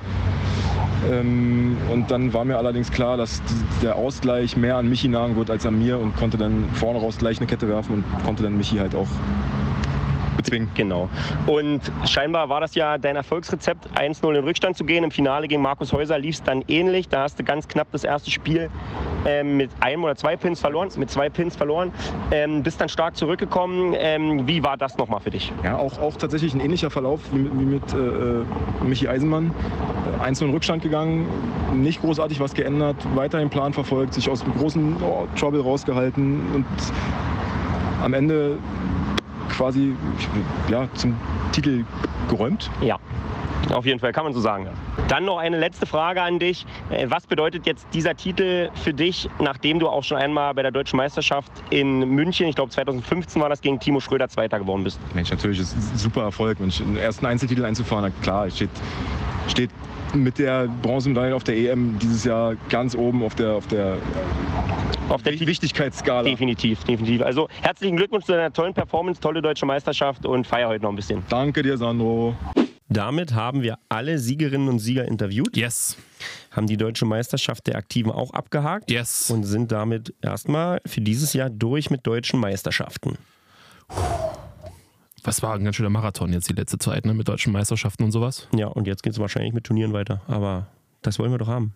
Absolut. Wir wollen ja auch was zu erzählen haben und ihr wisst ja, es kommt ja auch noch ein bisschen was. Wir haben ja noch ein paar Extras, äh, die wir in der Hinterhand haben. Ein paar haben wir schon verraten, ein paar andere Extras haben wir noch nicht verraten, die wir auch noch machen wollen. Also da, uns wird schon noch irgendwas einfallen, was wir zu erzählen haben. Jetzt kommt der, ähm, der Part, über den ich kurz sprechen muss. Ich spiele wieder ein bisschen den Bad Boy, ist doch klar. Ähm, wir haben uns natürlich extrem darüber echauffiert, was beim Bundesliga-Finale passiert ist. Ganz äh, kurz dazu nochmal. Das ist nicht böse gemeint an die Bandus, aber hey, es steht was auf der Internetseite, Sandro, zum Bundesliga-Finale. Habe ich gesehen, ja. Sieben Wochen später. Aber es steht was drauf. Naja, naja. Also ist nicht, nicht böse an die Bandus gemeint, aber es ist schon spät. Dann haben wir uns über den Stream beklagt und ich habe häufig das Argument, ist schon mal besser als zum Bundesliga-Finale gehört. Und dieses Argument finde ich daneben, ehrlicherweise, weil ich frage dich, Sandro, wenn du bei einer deutschen Meisterschaft antrittst und der Cut ist 13,50 und du wirfst 1100, sagst du dann, naja, ich war immerhin dabei, besser als wenn ich nicht dabei gewesen wäre, oder sagst du dann, hätten noch 1050 werden können, ich hatte sogar noch Glück? Oder denkst du dir, 1100, Alter, ich bin Nationalspieler, ich will zu einer EM, ich will zu einer WM, natürlich ist 1350 mein Anspruch. Komme ich wohl nicht raus aus der Nummer, um ehrlich nicht. zu sein. Und 1100 ist dann scheiße. Richtig. Und dazu möchte ich einfach sagen, ich finde, ähm, auch da niemand persönlich angegriffen und das soll ähm, überhaupt nicht in irgendeiner Art und Weise keine Ahnung, äh, gegen jemanden böse gerichtet sein. Ich kann das gar nicht anders sagen, sondern das ist einfach eine, der Versuch einer Kritik von jemandem, der zugeschaut hat. Ähm, ich finde, dass die, das Bundesliga-Finale und die deutsche Meisterschaft der Aktiven sind die Leuchtturmprojekte der DBU.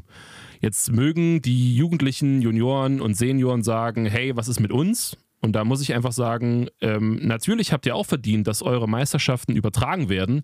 Äh, das ist gar keine Frage, das gehört halt einfach dazu. Ich finde, seit Corona sind Streams absolut Standard geworden. Also vor Corona war das sicherlich nochmal so ein nettes, nicht unbedingt ein Must-Have, aber so ein Bonus einfach obendrauf. So, und während Corona ist, hat sich viel geändert. Livestreams sind in alle Bereiche eingezogen und ich finde, spätestens seit Corona ist es irgendwie, ist es irgendwie ein Must-Have geworden und das gilt auch für die anderen deutschen Meisterschaften. Aber wir können das gerne mit, mit anderen Sportarten vergleichen. Nehmen wir mal nicht Fußball, weil das ist immer so ein bisschen schwierig. Wir Leichtathletik. Ich bin in den meisten Fällen in der Lage, eine deutsche Meisterschaft der Aktiven bei ARD oder ZDF zu sehen. Jugendliche, Junioren kann ich da nicht sehen, auch Senioren kann ich da nicht sehen. Vielleicht gibt es davon Livestreams, das weiß ich ehrlicherweise nicht, aber es ist nun mal einfach so, dass die DM der Aktiven immer noch mal ein, ein extra ähm, ja, keine Ahnung, einen besseren, höheren Stellenwert hat, ohne das jetzt irgendwie für irgendwen abwerten zu meinen. In den meisten Fällen ist es ja auch so, dass die Jugendlichen irgendwann zu den Aktiven gehen und dass die Senioren mal bei den Aktiven waren, so gleicht sich das auch so ein bisschen aus. Und deswegen finde ich, das sind die absoluten Leuchtturmprojekte. Und da muss man meiner Meinung nach auch entsprechend, entsprechend rangehen und das Ganze entsprechend vermarkten. Denn es geht darum, das haben wir schon oft gesagt, neue Mitglieder zu werben und vielleicht auch mal einen Sponsor ranzukriegen, der vielleicht ein bisschen Geld gibt und irgendwie Interesse daran bekommt und dafür muss man Menschen entertainen und eine gewisse Qualität abliefern. Und ich muss ganz ehrlich sagen, die habe ich nicht gesehen, diese Qualität. Und das liegt nicht daran, dass irgendein Hund irgendwas irgendwo rausreißt oder dass mal irgendwas irgendwie nicht funktioniert oder dass es Fehler gibt und die einfach passieren. Das, das wissen wir alle. Das weiß sicherlich auch Timo, dass Fehler immer passieren. Sondern es liegt an so ein paar Grundlagen, von denen ich glaube, dass wir mittlerweile auch in Bowling Deutschland ähm, weiter sind. Und ich weiß, Eigenlob stinkt und ich weiß, ich will mich da gar nicht irgendwie groß rausheben, weil ich nicht der Einzige bin, der dafür gesorgt hat. Aber ich finde, wir haben gerade auch mit den Bundesliga-Streams von, von Bocky und auch von Timo und äh, auch mit dem, mit dem Stream letztes Jahr von den Nogata Open. Ich denke mal, dieses Jahr werden André und ich da noch was drauflegen können. Wir haben noch ein paar andere Pläne, die wir irgendwie umsetzen wollen. Ein paar grundlegende Maßstäbe gesetzt, wie man sowas macht. Also ich finde, es ist äh, absolut unerlässlich, dass ich im Kamerabild ein Scoring erkennen kann weil ansonsten bringt mir der Stream ja nicht so viel, weil ich ja nichts mitverfolgen kann. Also gerade bei einem Finale, I'm sorry, aber ein verpixeltes Bild ohne Scoring, das bringt mir halt einfach nicht viel. Also das ist nett und das kann man irgendwie bei einer Nachwuchsmeisterschaft machen. Wie gesagt, nicht böse gemeint, aber für einen aktiven DM, für das Leuchtturmprojekt der DBU, I'm sorry, aber das geht so nicht. Das gleiche gilt dafür, dass ich finde, eine Kamera für sechs Bahnen, I'm sorry, aber das funktioniert so nicht. Und das nächste ist, dass es Regiearbeit gehört für mich auch mittlerweile im Bowling dazu. Einfach, dass ich als derjenige, der davor sitzt oder vielleicht noch mit einer zweiten Person zusammen, den Blick der Zuschauer lenken kann. Klar mag es sein, dass dann immer einer zu kurz kommt und der andere vielleicht nicht zufrieden ist, aber irgendwie gehört das dazu. Wie gesagt, Timo, würde mich interessieren, wie du dazu stehst, dass ich als derjenige, der davor sitzt, kommentiert und irgendwas macht, dass ich dann ähm, die Kamera lenke und den Blick lenke und das, was da passiert, dann kommentiere. Und je mehr Bahnen ich habe, desto mehr kann ich ja hin und her springen und zu den einzelnen Bahnpaaren auch kommentieren. Ich finde, das gehört irgendwie dazu. Ich finde es ein bisschen schwierig, wenn ich jedes Mal einen extra Stream anklicken muss, habe ich jedes Mal Werbung davor. Wenn ein Bahnwechsel ist, muss ich wieder zum nächsten Stream. Dann weiß ich ja nicht so richtig, wo der Bahnwechsel hingeht. Also das klar, wenn man so drin ist im Bowling, dann kann man das irgendwie nachvollziehen, aber wenn man frisch reinkommt, ist man völlig überfordert, kann gar nichts sehen keine Ahnung. Wie siehst du das, Timo? Findest du, dass man die einzelnen Bahnen so anklicken sollte? Bei einem Bahnwechsel habe ich dann halt immer erstmal drei Minuten Werbung, okay? Oder würdest du auch sagen, ein bisschen Regiearbeit gehört halt schon dazu? Ja, auf jeden Fall ist so ein Stream mit Kommentar natürlich immer ein bisschen mehr mit Leben gefüllt. Äh, das ist natürlich nochmal speziell ein Sport Deutschland Problem, dass jedes Mal, wenn man da rumklickt, dann muss man sich dreimal eine Werbung angucken und äh, dann ist vielleicht das, was man eigentlich sehen wollte, schon wieder vorbei. Äh, aber das ist ja ein Problem von der Plattform und nicht von den Streamern. Ansonsten will ich zu dem Stream eigentlich nur sagen, erstmal Respekt an Marco Pietschner, der da seine Ausrüstung zur Verfügung stellt, die ja auch einiges wert ist, äh, selber gar nicht da ist, das quasi jemand anderes überlässt. Ja, zu Marco würde ich auch noch was sagen dann, weil, weil ich nämlich ja. auch ähm, Marco gar nicht so in die Kritik nehmen möchte. Das klingt dann immer so, als ob jetzt Marco derjenige ist, der schuld ist oder so an irgendwas. Würde nee. ich aber gar nicht sagen, sage ich aber gleich noch was zu. Nee, genau. Also Marco hat ja mehr gemacht, als, als äh, überhaupt äh, man erwarten kann. das würde auf jeden Fall nicht jeder machen, äh, sein Equipment zur Verfügung stellen und das dann jemand also anderes sitzt. Nee, ich auf jeden Fall auch nicht mit allem, was ich habe. Äh, mit Mario habe ich es auch schon mal gemacht, dass ich was dastehen habe lassen bei der Jugend.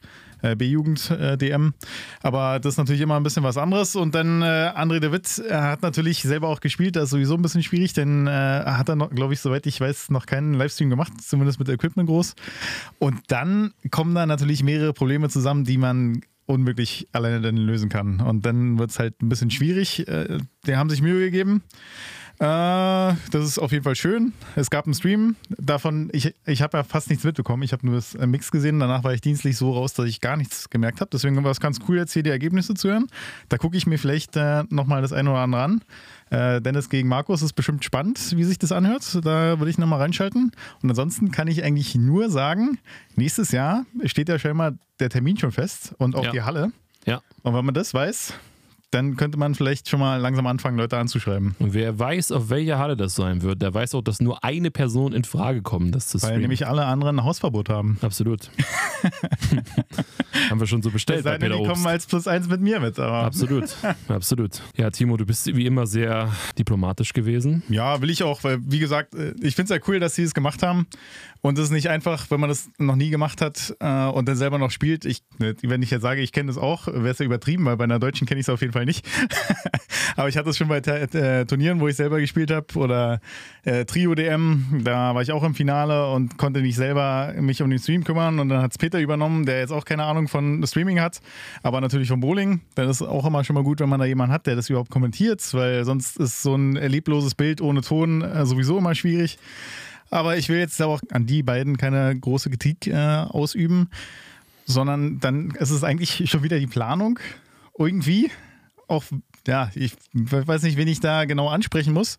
Aber wenn man vorher weiß, äh, der eine, der Equipment hat und sich damit auskennt, ist nicht da und der andere will zwar machen, spielt aber selber, hat eigentlich gar keine Zeit, sich drum zu kümmern und der macht es dann aber, dann hätte es vielleicht irgendwie auch eine andere Lösung gegeben, weiß ich nicht. Ja. Also jetzt nochmal klar die Frage, Timo, findest du es angemessen? Du hast ja jetzt auch schon Bowling-Streams in der Bundesliga gesehen. Du weißt ja, wo in etwa die Messlatte in Bowling Deutschland liegt. Ähm, das heißt, es gibt schon einen Standard und dieser Standard wird tendenziell von so ein paar Leuten versucht zu halten oder vielleicht sogar noch ein bisschen anzuheben. Ähm, findest du, dass es zeitgemäß ist, dass ich keine Ergebnisse im, im Streaming sehen kann? Also in dem Stream, der rausgeht, kann ich nicht das Scoring der Bahn sehen. Findest du das angemessen? Nee, das ist schon schwer, weil man da selber mitzählen muss quasi. Was eigentlich nicht geht. Im Mix hatte ich es groß auf dem Fernseher, da konnte man, wenn man das mitverfolgt hat, halbwegs erkennen, aber wenn man rumgeschaltet hat und es nicht direkt wusste, dann war es, glaube ich, schwierig. Ich weiß nicht, ob es im Laufe der Tage noch schlimmer wurde. Naja, nicht anders Äh, auf jeden Auf jeden Fall, da wo ich geguckt habe, wurde auch kommentiert, das war auch okay, das war gut. Zumindest für die Umstände. Also nein Fall. ist die Antwort, Timo. Ja, also so nein. Nee, F- weil ich will ja findest- sehen, was da passiert und wenn ich umschalte, dann will ich auch wissen, wie es da steht. Genau. Das wäre Findest schon schön. Findest du, dass, dass, dass es irgendwie angemessen ist, dass für sechs Bahnen eine Kamera zur Verfügung steht? Also in Vorrunden m, wird es genügen müssen, wenn Ja. die Halle sehr groß ist, aber wenn man dann natürlich in Richtung Viertelfinale geht oder so, äh, wenn man dann sechs Bahnen hat und dann ist das irgendwie rechts reingequetscht da, das Finale, das ist natürlich Mist. Und findest du, dass es irgendwie bei dem, was du ja sonst auch so kennst, dass es angemessen ist, dass ich mir ähm, Streams nach entsprechenden Bahnen aussuchen muss und nicht eben durch Regiearbeit von A nach B geführt werde, was ich einfach bei, einem, bei einer Sportveranstaltung als gang und gäbe finden würde. Dass ich ein bisschen geführt werde von dem, soll ja auch ein bisschen entertaining sein. Wir reden ja auch davon, eigentlich mal Leute ranzuholen, die vielleicht damit nicht so viel zu tun haben oder die eben irgendwie auch vielleicht Sponsoren sein könnten. Ja, eigentlich ist da die gleiche Antwort. Äh, in Vorrunden, wenn man zum Beispiel sehen will, wie Sandro spielt und man weiß, auf welcher Bahn der ist, dann kann man halt da reinschalten und ihn dauerhaft verfolgen. Ja. Ansonsten, wenn es ein bisschen spannend sein will und mit Leben gefüllt, dann muss man natürlich zwischen den Bahnen wechseln, da ein bisschen was zu sagen. Ja. Äh, aber auch da halt, wenn André selber spielt, kann er das nicht machen. Äh, und da braucht man dann jemand anderes halt für. Oder jemand, der es schon mal gemacht hat und alles ein bisschen gleichzeitig hinbekommt. Also spielen und streamen gleichzeitig geht sowieso nicht. Es geht bestimmt besser und ich bin gespannt, ob irgendjemand, der dafür verantwortlich ist, gewillt ist, dass es besser wird. Jetzt will ich noch, weil das ja bis dato einfach auch von meiner Seite so klingt, als ob ich Marco Pietschner die Kritik dafür aufopfern würde, weil es ja sein Equipment gewesen ist. Und das will ich auf keinen Fall machen, denn äh, ich kann Marco in dem, was er tut, absolut verstehen. Denn ich weiß natürlich nicht, wie viel Geld Marco dafür bekommt, aber ähm, zum einen war er selber nicht da, hat nur sein Equipment zur Verfügung gestellt. Zum anderen gehe ich fest davon aus, dass Marco nicht ansatzweise so fair bezahlt wurde, wie man jemanden bezahlt, der eben streamt. Das heißt, er wird eine Art Aufwandsentschädigung bekommen haben. Und jetzt ist halt die Frage, wenn ich eine Art Aufwandsentschädigung für Technik bekomme, was kann ich damit am Ende des Tages anfangen? Punkt Nummer eins, will ich mein Equipment überhaupt zur Verfügung stellen, wenn ich nicht da bin? Aber ich habe ich schon klar beantwortet vorhin, ich würde es nicht machen. Du hast auch gesagt, Timo, vielleicht ein, ein paar Sachen, aber, aber eigentlich nicht. Und ich kann da Marco absolut nachvollziehen oder kann ihn absolut verstehen, dass er es so gemacht hat. Und die nächste Geschichte ist, wenn du immer eher Aufwandsentschädigungen bekommst, wovon willst du dann das Geld investieren in neue Kameras? Du musst dann irgendwann anfangen und sagen, okay, ich mache das jetzt hier von meinem privaten Geld, weiß aber genau, dass da nicht viel bei rumkommt. Und für mich ist das völlig nachvollziehbar, dass Marco dann die Entscheidung so trifft, wie er sie eben trifft und dass das eben dann auch einfach nicht besser funktioniert. Natürlich ist da der Verband gefragt, der ja irgendwie mit diesen Projekten, mit einer deutschen Meisterschaft der Aktiven, wie gesagt auch Bundesliga-Finale, irgendwie auch eine Außenwirkung und auch eine Art Werbung nach außen darstellt. Und beim Bundesliga-Finale gab es ja gar nichts. Ich finde aber nicht, dass das der Maßstab sein sollte, dann zu sagen, diesmal gibt es immerhin was. Also es gab auch letztes Jahr beim Bundesliga-Finale einen Stream, es gab auch letztes Jahr bei der deutschen Meisterschaft einen Stream. Da hat sich jetzt nicht so viel gebessert in diesem Jahr und es gibt halt andere Streams auch in Bowling Deutschland, die eben einen anderen Maßstab schon setzen. Und da muss man dann einfach sagen, man muss die Leute dann eben doch mal vernünftig bezahlen vielleicht oder sich entsprechend Mühe geben oder rechtzeitig fragen oder mal nach Konzepten irgendwie fragen oder was auch immer, um dann auch die Qualität zu kriegen, um mögliche Sponsoren, mögliche neue Mitglieder eventuell ansprechen zu können. Das finde ich persönlich ist notwendig bei bestimmten Projekten. Und die deutsche Meisterschaft der Aktiven gehört für mich absolut dazu. Und ich finde, dieser Stream war der Veranstaltung nicht so richtig würdig. Und das ist überhaupt keine Kritik an Marco Pietschner. Denn das, was Marco gemacht hat, ist auf jeden Fall viel mehr, als das, was ich gemacht hätte, wenn ich nicht vor Ort gewesen wäre. Und ich kann auch sein Vorgehen voll und ganz verstehen. Und deswegen hat das überhaupt nichts, soll das überhaupt keine Kritik an Marco Pietschner sein. Nur der Verband muss sich dann doch mal hinterfragen, ob es das ist, was bei einer deutschen Meisterschaft passieren soll. Und man muss dann natürlich auch fairerweise sagen, das will ich dann jetzt noch über André de Witt oder zu André, de Witt sagen, der war da natürlich auch ganz alleine auf ziemlich verlorenem Posten, wie Timo schon gesagt hat. Der hat das wahrscheinlich noch nie gemacht. Ähm, musste dann echt viel managen, war dann zuzüglich als Baden-Mitverantwortlicher noch für die äh, eigentliche deutsche Meisterschaft mitverantwortlich, hat auch zwischendurch noch selbst gespielt. Er hat dann schon noch versucht, irgendwie das Beste draus zu machen.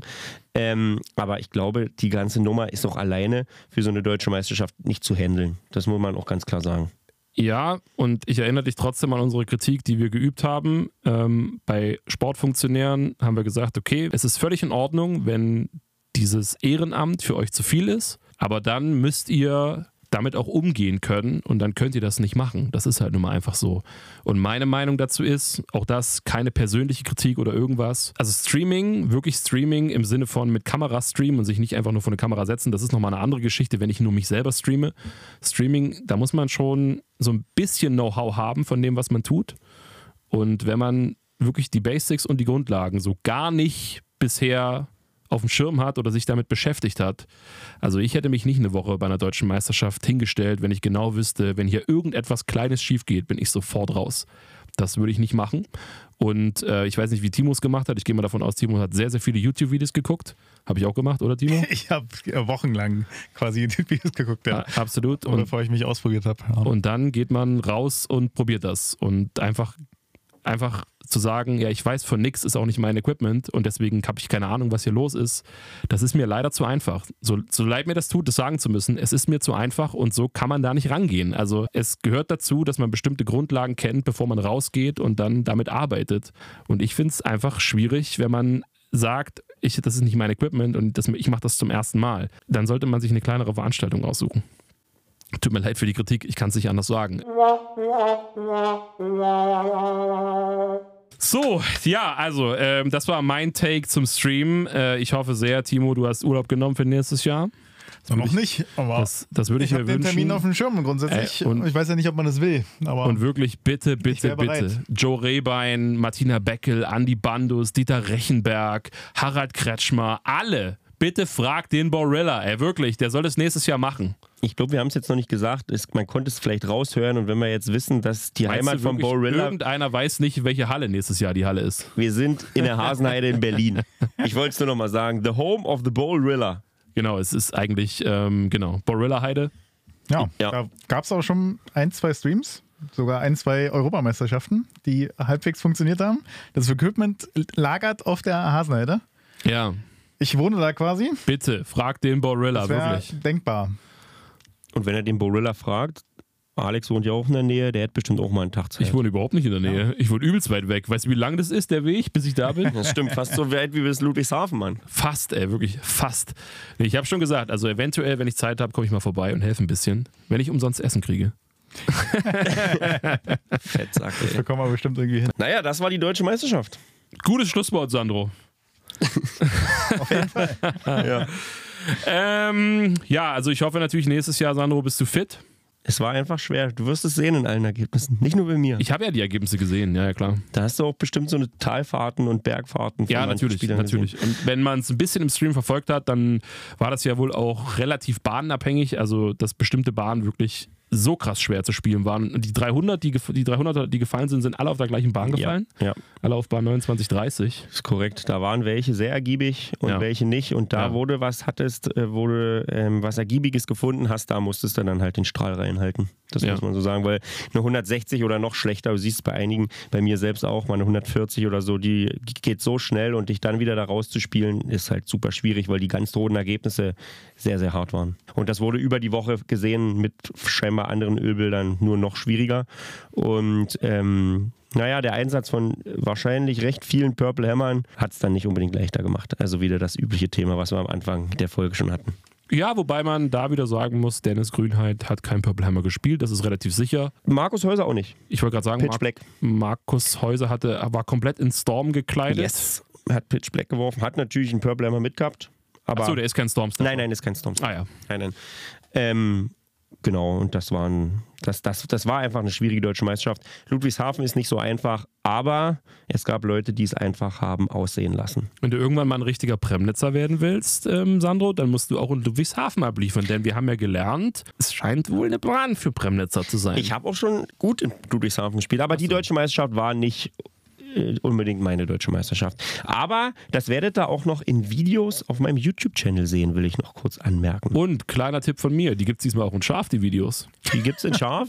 ähm, wahrscheinlich wird Alex wieder irgendwas, irgendwo rummeckern, weil ich nicht der perfekte Kameramann bin. Moment, Moment. Ich meckere ja nicht rum, weil er kein perfekter Kameramann ist, aber kleiner Tipp von mir. Wenn ihr leicht seekrank werdet, haut euch eine Tablette vorher rein, bevor ihr die Videos von Sandro guckt.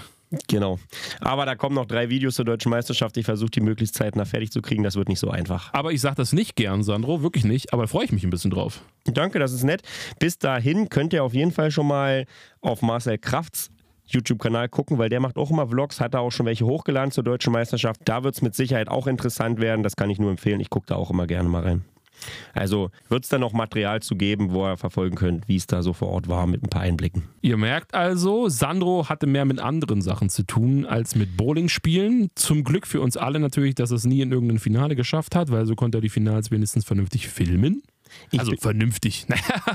Ich bin schon, also filmen. Ich bin schon verwundert, dass du so spät erst darauf zu sprechen kommst, dass ähm, wir ja froh sein können, dass ich nicht gut war.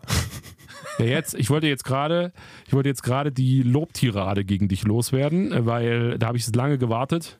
Bitte. Jetzt kann ich den Ekel überwinden, dich zu loben. Ja, da musst du natürlich nochmal einen Diss vorher vorweg. Sicherlich. Also, ich, hier gibt es einen ganz besonderen Sonderapplaus für Sandro. Sandro viel Einsatz gezeigt hat. Hatte natürlich auch den Auftrag von Timo und von mir, dass er vor Ort dann natürlich die Interviews führen sollte. Von alleine wäre das natürlich nichts geworden, das ist klar. Aber er hat es dann gut gemacht. Er hat es dann gut gemacht, ist den Leuten hinterhergerannt, hat sich Mühe gegeben, die Interviews zu organisieren und hat das auch wunderbar dann umsetzen können. Und wir haben von allen Siegern haben wir Interviews, sogar von den Zweitplatzierten von Daniel im Mixed, also sogar mehr als nur die Sieger. Yep. Nicht schlecht, Sandro, nicht schlecht. Alles für den Podcast. Das finde ich auch richtig so. Nachdem du meistens hier unvorbereitet ankommst, heute alles vorbereitet, inhaltlich alles vorbereitet. Das ist so frech, dass du Das sagst, ist dass ich, nicht, Wahnsinn. dass ich nicht vorbereitet bin. Ich bereite mich hier vor wie Sau, ey. So frech, wirklich. Da kannst du einfach nur leiden hier mit dir. Aber ich habe extra was genommen, was dich so trifft, dass du dich dazu äußern musst. Ja, und dass ich einfach nicht glücklich über die, über die Lobesrede sein kann, weil du es Doch. mit Disses, Doch, mit komm schon. Disses versehrst. Naja, Ja, naja, manchmal bist du wirklich nicht ganz gut vorbereitet, Sandro. Da Okay. kann ich ja nichts dafür. danke. Na, ich würde mich da auf jeden Fall ganz gerne anschließen an die Löwus-Hymne. Das ist wirklich geil. Das hat hier das Ganze auch mit Leben befüllt, denke ich und hoffe ich. Äh, da hat man von jedem nochmal eine Stimme bekommen. Absolut. Du hast ja auch Top 10 Plätze erreicht. Äh, da wäre ich froh, wenn ich sowas mal in Berlin hinbekommen würde. Und in Deutschland ist ja nochmal eine Nummer größer. Ne? Äh, deswegen danke. Und auf das Video freue ich mich tatsächlich auch. Es werden drei Videos, will ich nur kurz sagen. drei Wir machen drei. Hat er vorhin schon gesagt, Timo, wie hörst du ihm zu? Frage ich mich. Ja, na, ich freue mich auch auf alle drei. Und dann gibt es ja bald noch welche aus Tschechien. Yep. Da, wenn alles so läuft wie geplant oder wie erwartet, dann bin ich halt früh raus und dann kann ich Sandro filmen. dann Schauen ist wir das mal. Bild auch mal gerade vielleicht. Und dann äh, wird alles gut. Apropos, Timo, du warst doch heute bei einem Turnier, du bist doch zurückgekommen. Oh, ja. Wie hast du denn da abgeschnitten? Äh, also auf jeden Fall nicht gut, das weiß ich. Ich weiß tatsächlich meine Platzierung nicht. Ich würde sagen, knapp äh, vordere Hälfte. Aber weißt du, wer gewonnen hat wenigstens? Äh, Thorsten Schriemens. Thorsten Schiemens. Toshi. Toshi hat die alle weggeknallt. Heute leider nicht. Du warst in Äh, Leipzig, hat ja so das kann man vielleicht noch sagen. Shirt. Genau, äh, auch ganz spontan vorgestern erst angemeldet. Äh, genau, Bowlplay Open ist eigentlich so ein mehr Spaßturnier, ist aber ganz witzig. Zwei Spiele auf Schwarzlicht, dann äh, drei aus vier. Also man macht drei Spiele, der beste Frame zählt immer und dann nochmal drei äh, Spiele No-Tap. Und ich habe es tatsächlich geschafft, obwohl alles No-Tap war und alles Mögliche, keine 200 Schnitt zu spielen. Das ist schon traurig gewesen. Leipzig ist ein schweres Pflaster. Ja, also auf der Leipzig linken Bahn ein hätte ich, glaube ich, Pflaster. 230 gespielt und äh, Schnitt und auf der rechten 140. Da kam ich, habe ich nichts gefunden. Bei war ich No-Tap? dämlich für. Nee, also es war ja mit Bahnwechsel, aber auf der linken Bahn kam ich halt klar und auf der rechten habe ich die ganze Zeit nichts gefunden. Dual Lane. Das war. Du hast, Wahnsinn. du hast 140 bei No-Tap gespielt? Nee, äh, im Notap habe ich alle über 200 Ach gemacht. so. Yeah. Aber äh, da auch nur, ich glaube, auf drei Spiele 6, 37 oder irgendwie sowas in der Richtung knapp. Und da, Das ist nicht so viel. Das ist nicht viel bei Notap, nee, das hätte ich sonst ganz gerne ohne Notap. Und das erste Spiel, äh, Cosmic Bowling, war nur 131. ja, Steck weg. ja. Nee, war, war schwer für mich persönlich, für meine Fähigkeiten, sag ich mal. Ansonsten noch herausstechen, tatsächlich Fiona Lindemann hat da ziemlich zerstört. Die war ja bei der äh, Deutschen Meisterschaft schon gut. Die hat aus diesem, äh, aus 3x4 oder wie auch immer man das nennen mö- möchte, Triple X. Triple X, hat sie eine 300 gespielt als einzige. Und da war auch eine echte 268 bei und dann im Notap nochmal eine 277. Das war also tatsächlich stark, was die da wieder zeigen konnte. Not Im bad. Gegensatz zu dem, was ich da gemacht habe. Aus 3 mach 4 finde ich cool für den Modus Triple X. Das habe ich noch nie gehört. Aus 3 mach 4. Stark. Ja, so steht das, glaube ich, da drüber. Auf dem Was, was ist denn Triple X? Also, soll ich das erklären, Timo?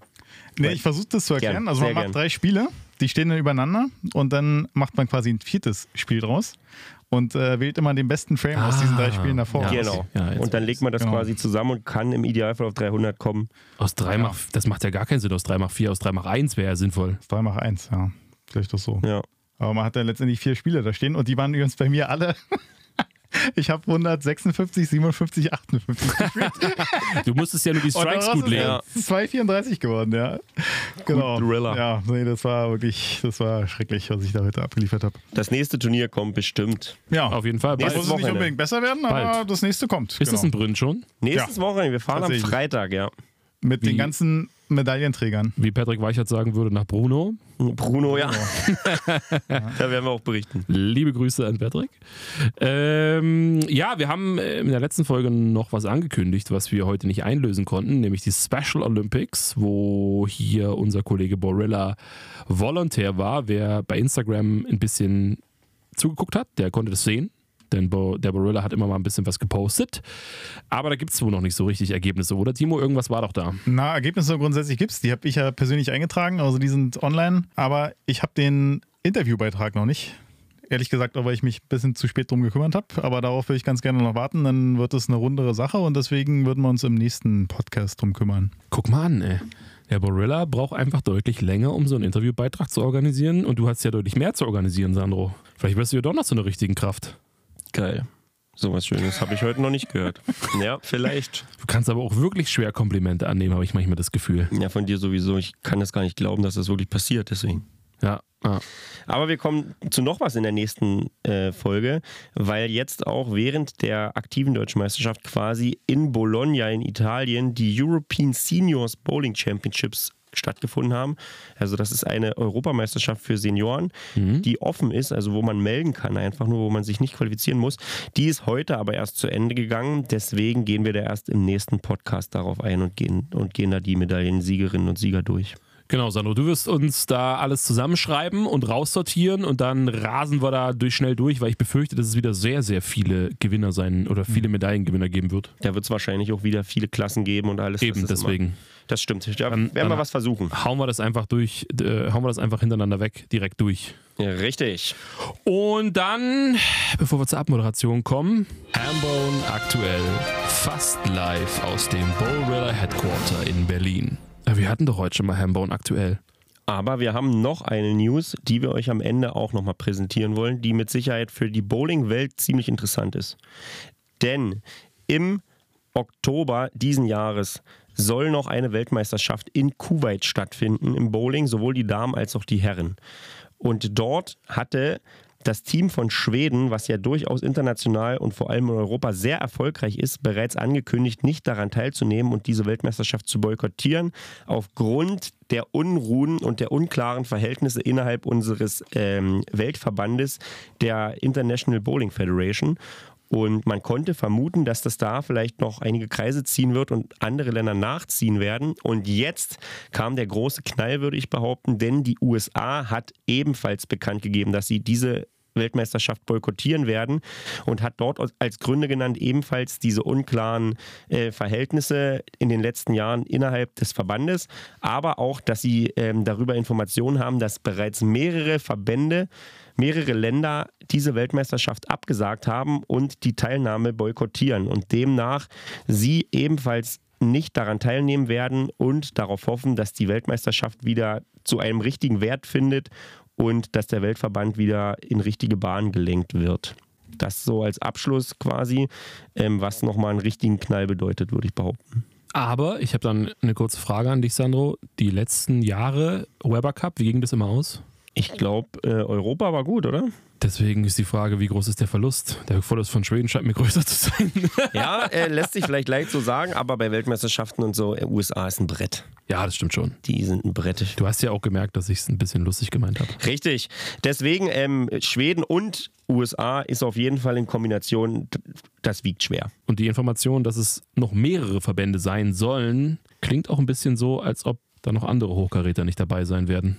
Und als ob da noch was auf uns zukommen wird. Wir werden auf jeden Fall berichten und mal schauen, ob die Weltmeisterschaft überhaupt stattfindet. Vielleicht kommt ja da auch noch ein ganz großer Knall. Mal schauen. Wir Ja. halten euch auf dem Laufenden. Auf jeden Fall wäre das nicht so gut, weil äh, im November ist das Ganze, ne? Hast du gesagt? Ja, Oktober, November, glaube Oktober, ich. November und das ist ja auch nicht mehr ganz so weit weg.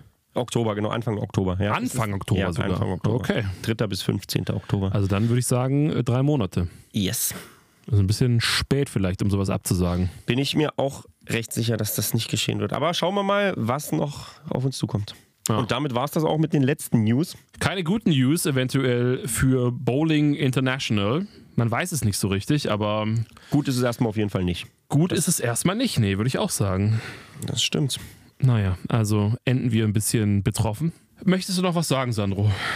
Zum Ähm, Abschluss. ja, sehr gerne. Ganz offiziell nochmal einen ganz herzlichen Dank an alle Interviewerinnen und Interviewer, die sich bereit erklärt haben, äh, uns zur Verfügung zu stehen. Ihr habt hier den Podcast, diese Folge mit Leben gefüllt. Wir werden uns auch in Zukunft darum bemühen, das so ein bisschen interaktiv zu gestalten, damit ihr uns nicht hier immer nur leere Ergebnisse und alles runterballern hört.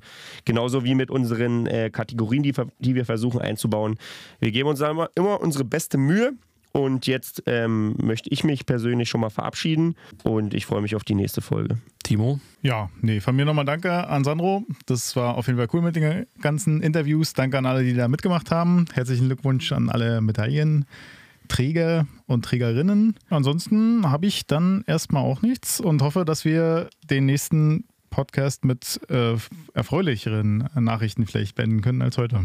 Ja, das würde ich mir auch wünschen. Die letzten Worte, die ich habe, richten sich an alle in der DBU. Bitte, bitte, bitte, fragt den Borilla. Bitte, wirklich, wirklich, bitte, bitte. Ich möchte, dass der Borilla gefragt wird, damit der nächstes Jahr die deutschen Meisterschaften streamen kann. Erstens, es kommt eh kein anderer in die Hasenheide rein. Zweitens, niemand kennt die Hasenheide so gut wie der Borilla und weiß, wo man Kameras hinstellen kann, hinstellen muss, was auch immer. Und der Borilla weiß auch, wie man streamt. Das, naja. Ja, es klappt irgendwie. um, ein bisschen. bisschen. Ja. Hat schon mal funktioniert. Ansonsten, ähm, ja, genau. Also vielen Dank für, äh, für deine Arbeit, Sandro. Ähm, Glückwunsch an alle Medaillengewinnerinnen und Gewinner, wie Timo auch schon gesagt hat. Zum Schluss ist immer schlecht, wenn man nach, nach so einem etwas trüben Ende nochmal sagt, äh, wenn ihr wollt, dann könnt ihr, dann könnt ihr uns unterstützen, wenn euch gefällt, was wir tun. Also zu 80 Prozent dieses Podcasts heute. ähm, könnt ihr uns unterstützen bei PayPal oder bei Patreon. Links findet ihr, wenn alles gut läuft, unten in der Beschreibung. Und was ihr auf jeden Fall tun solltet, ist Sandro folgen, weil da gibt es die Videos zur deutschen Meisterschaft. Timo folgen, da gibt es Bowling Talk mit Birgit. Wann auch immer. Hoffentlich irgendwann, ja. Aber das ist ja genau der Trick. Es ist spannend, wann es kommt. Und wenn man ein Abo hat, dann bekommt man es mit. Auf jeden Fall. Ihr müsst nur die Glocke irgendwie, Ja, ja, ist auch genau. egal. Und natürlich solltet ihr uns auf Spotify, Apple Podcasts äh, folgen. Das ist ja sowieso klar, da sind wir ja alle zu dritt. Und gerne auch bei Making of Bowling. Like das Video, schreibt was drunter. Und dann würde ich sagen, haben wir noch ein bisschen Zeit für die Abschlussmelodie. Wir haben alle großen Events abgearbeitet in diesem Jahr, alle großen offiziellen I Events. Wir haben alle deutschen Meister gekürt und wir sind gespannt, wie es dann in der nächsten Saison weitergeht. Es gab jetzt ein paar Infos zur neuen Bundesliga-Saison. Es geht nämlich wirklich im Februar los und bis dahin ist ja noch ein bisschen Zeit. Und dann schauen wir mal, wie es so weitergeht mit der Bundesliga. Bis dahin gibt es Turniere, bis dahin gibt es naja, wir schauen mal, was es alles gibt. Auf jeden Fall gibt es, und das steht fest, weiterhin im Sommer mit ein paar Spezialfolgen Hambone, den Bowling Podcast. Wir hören uns wieder beim nächsten Mal. Ciao, ciao.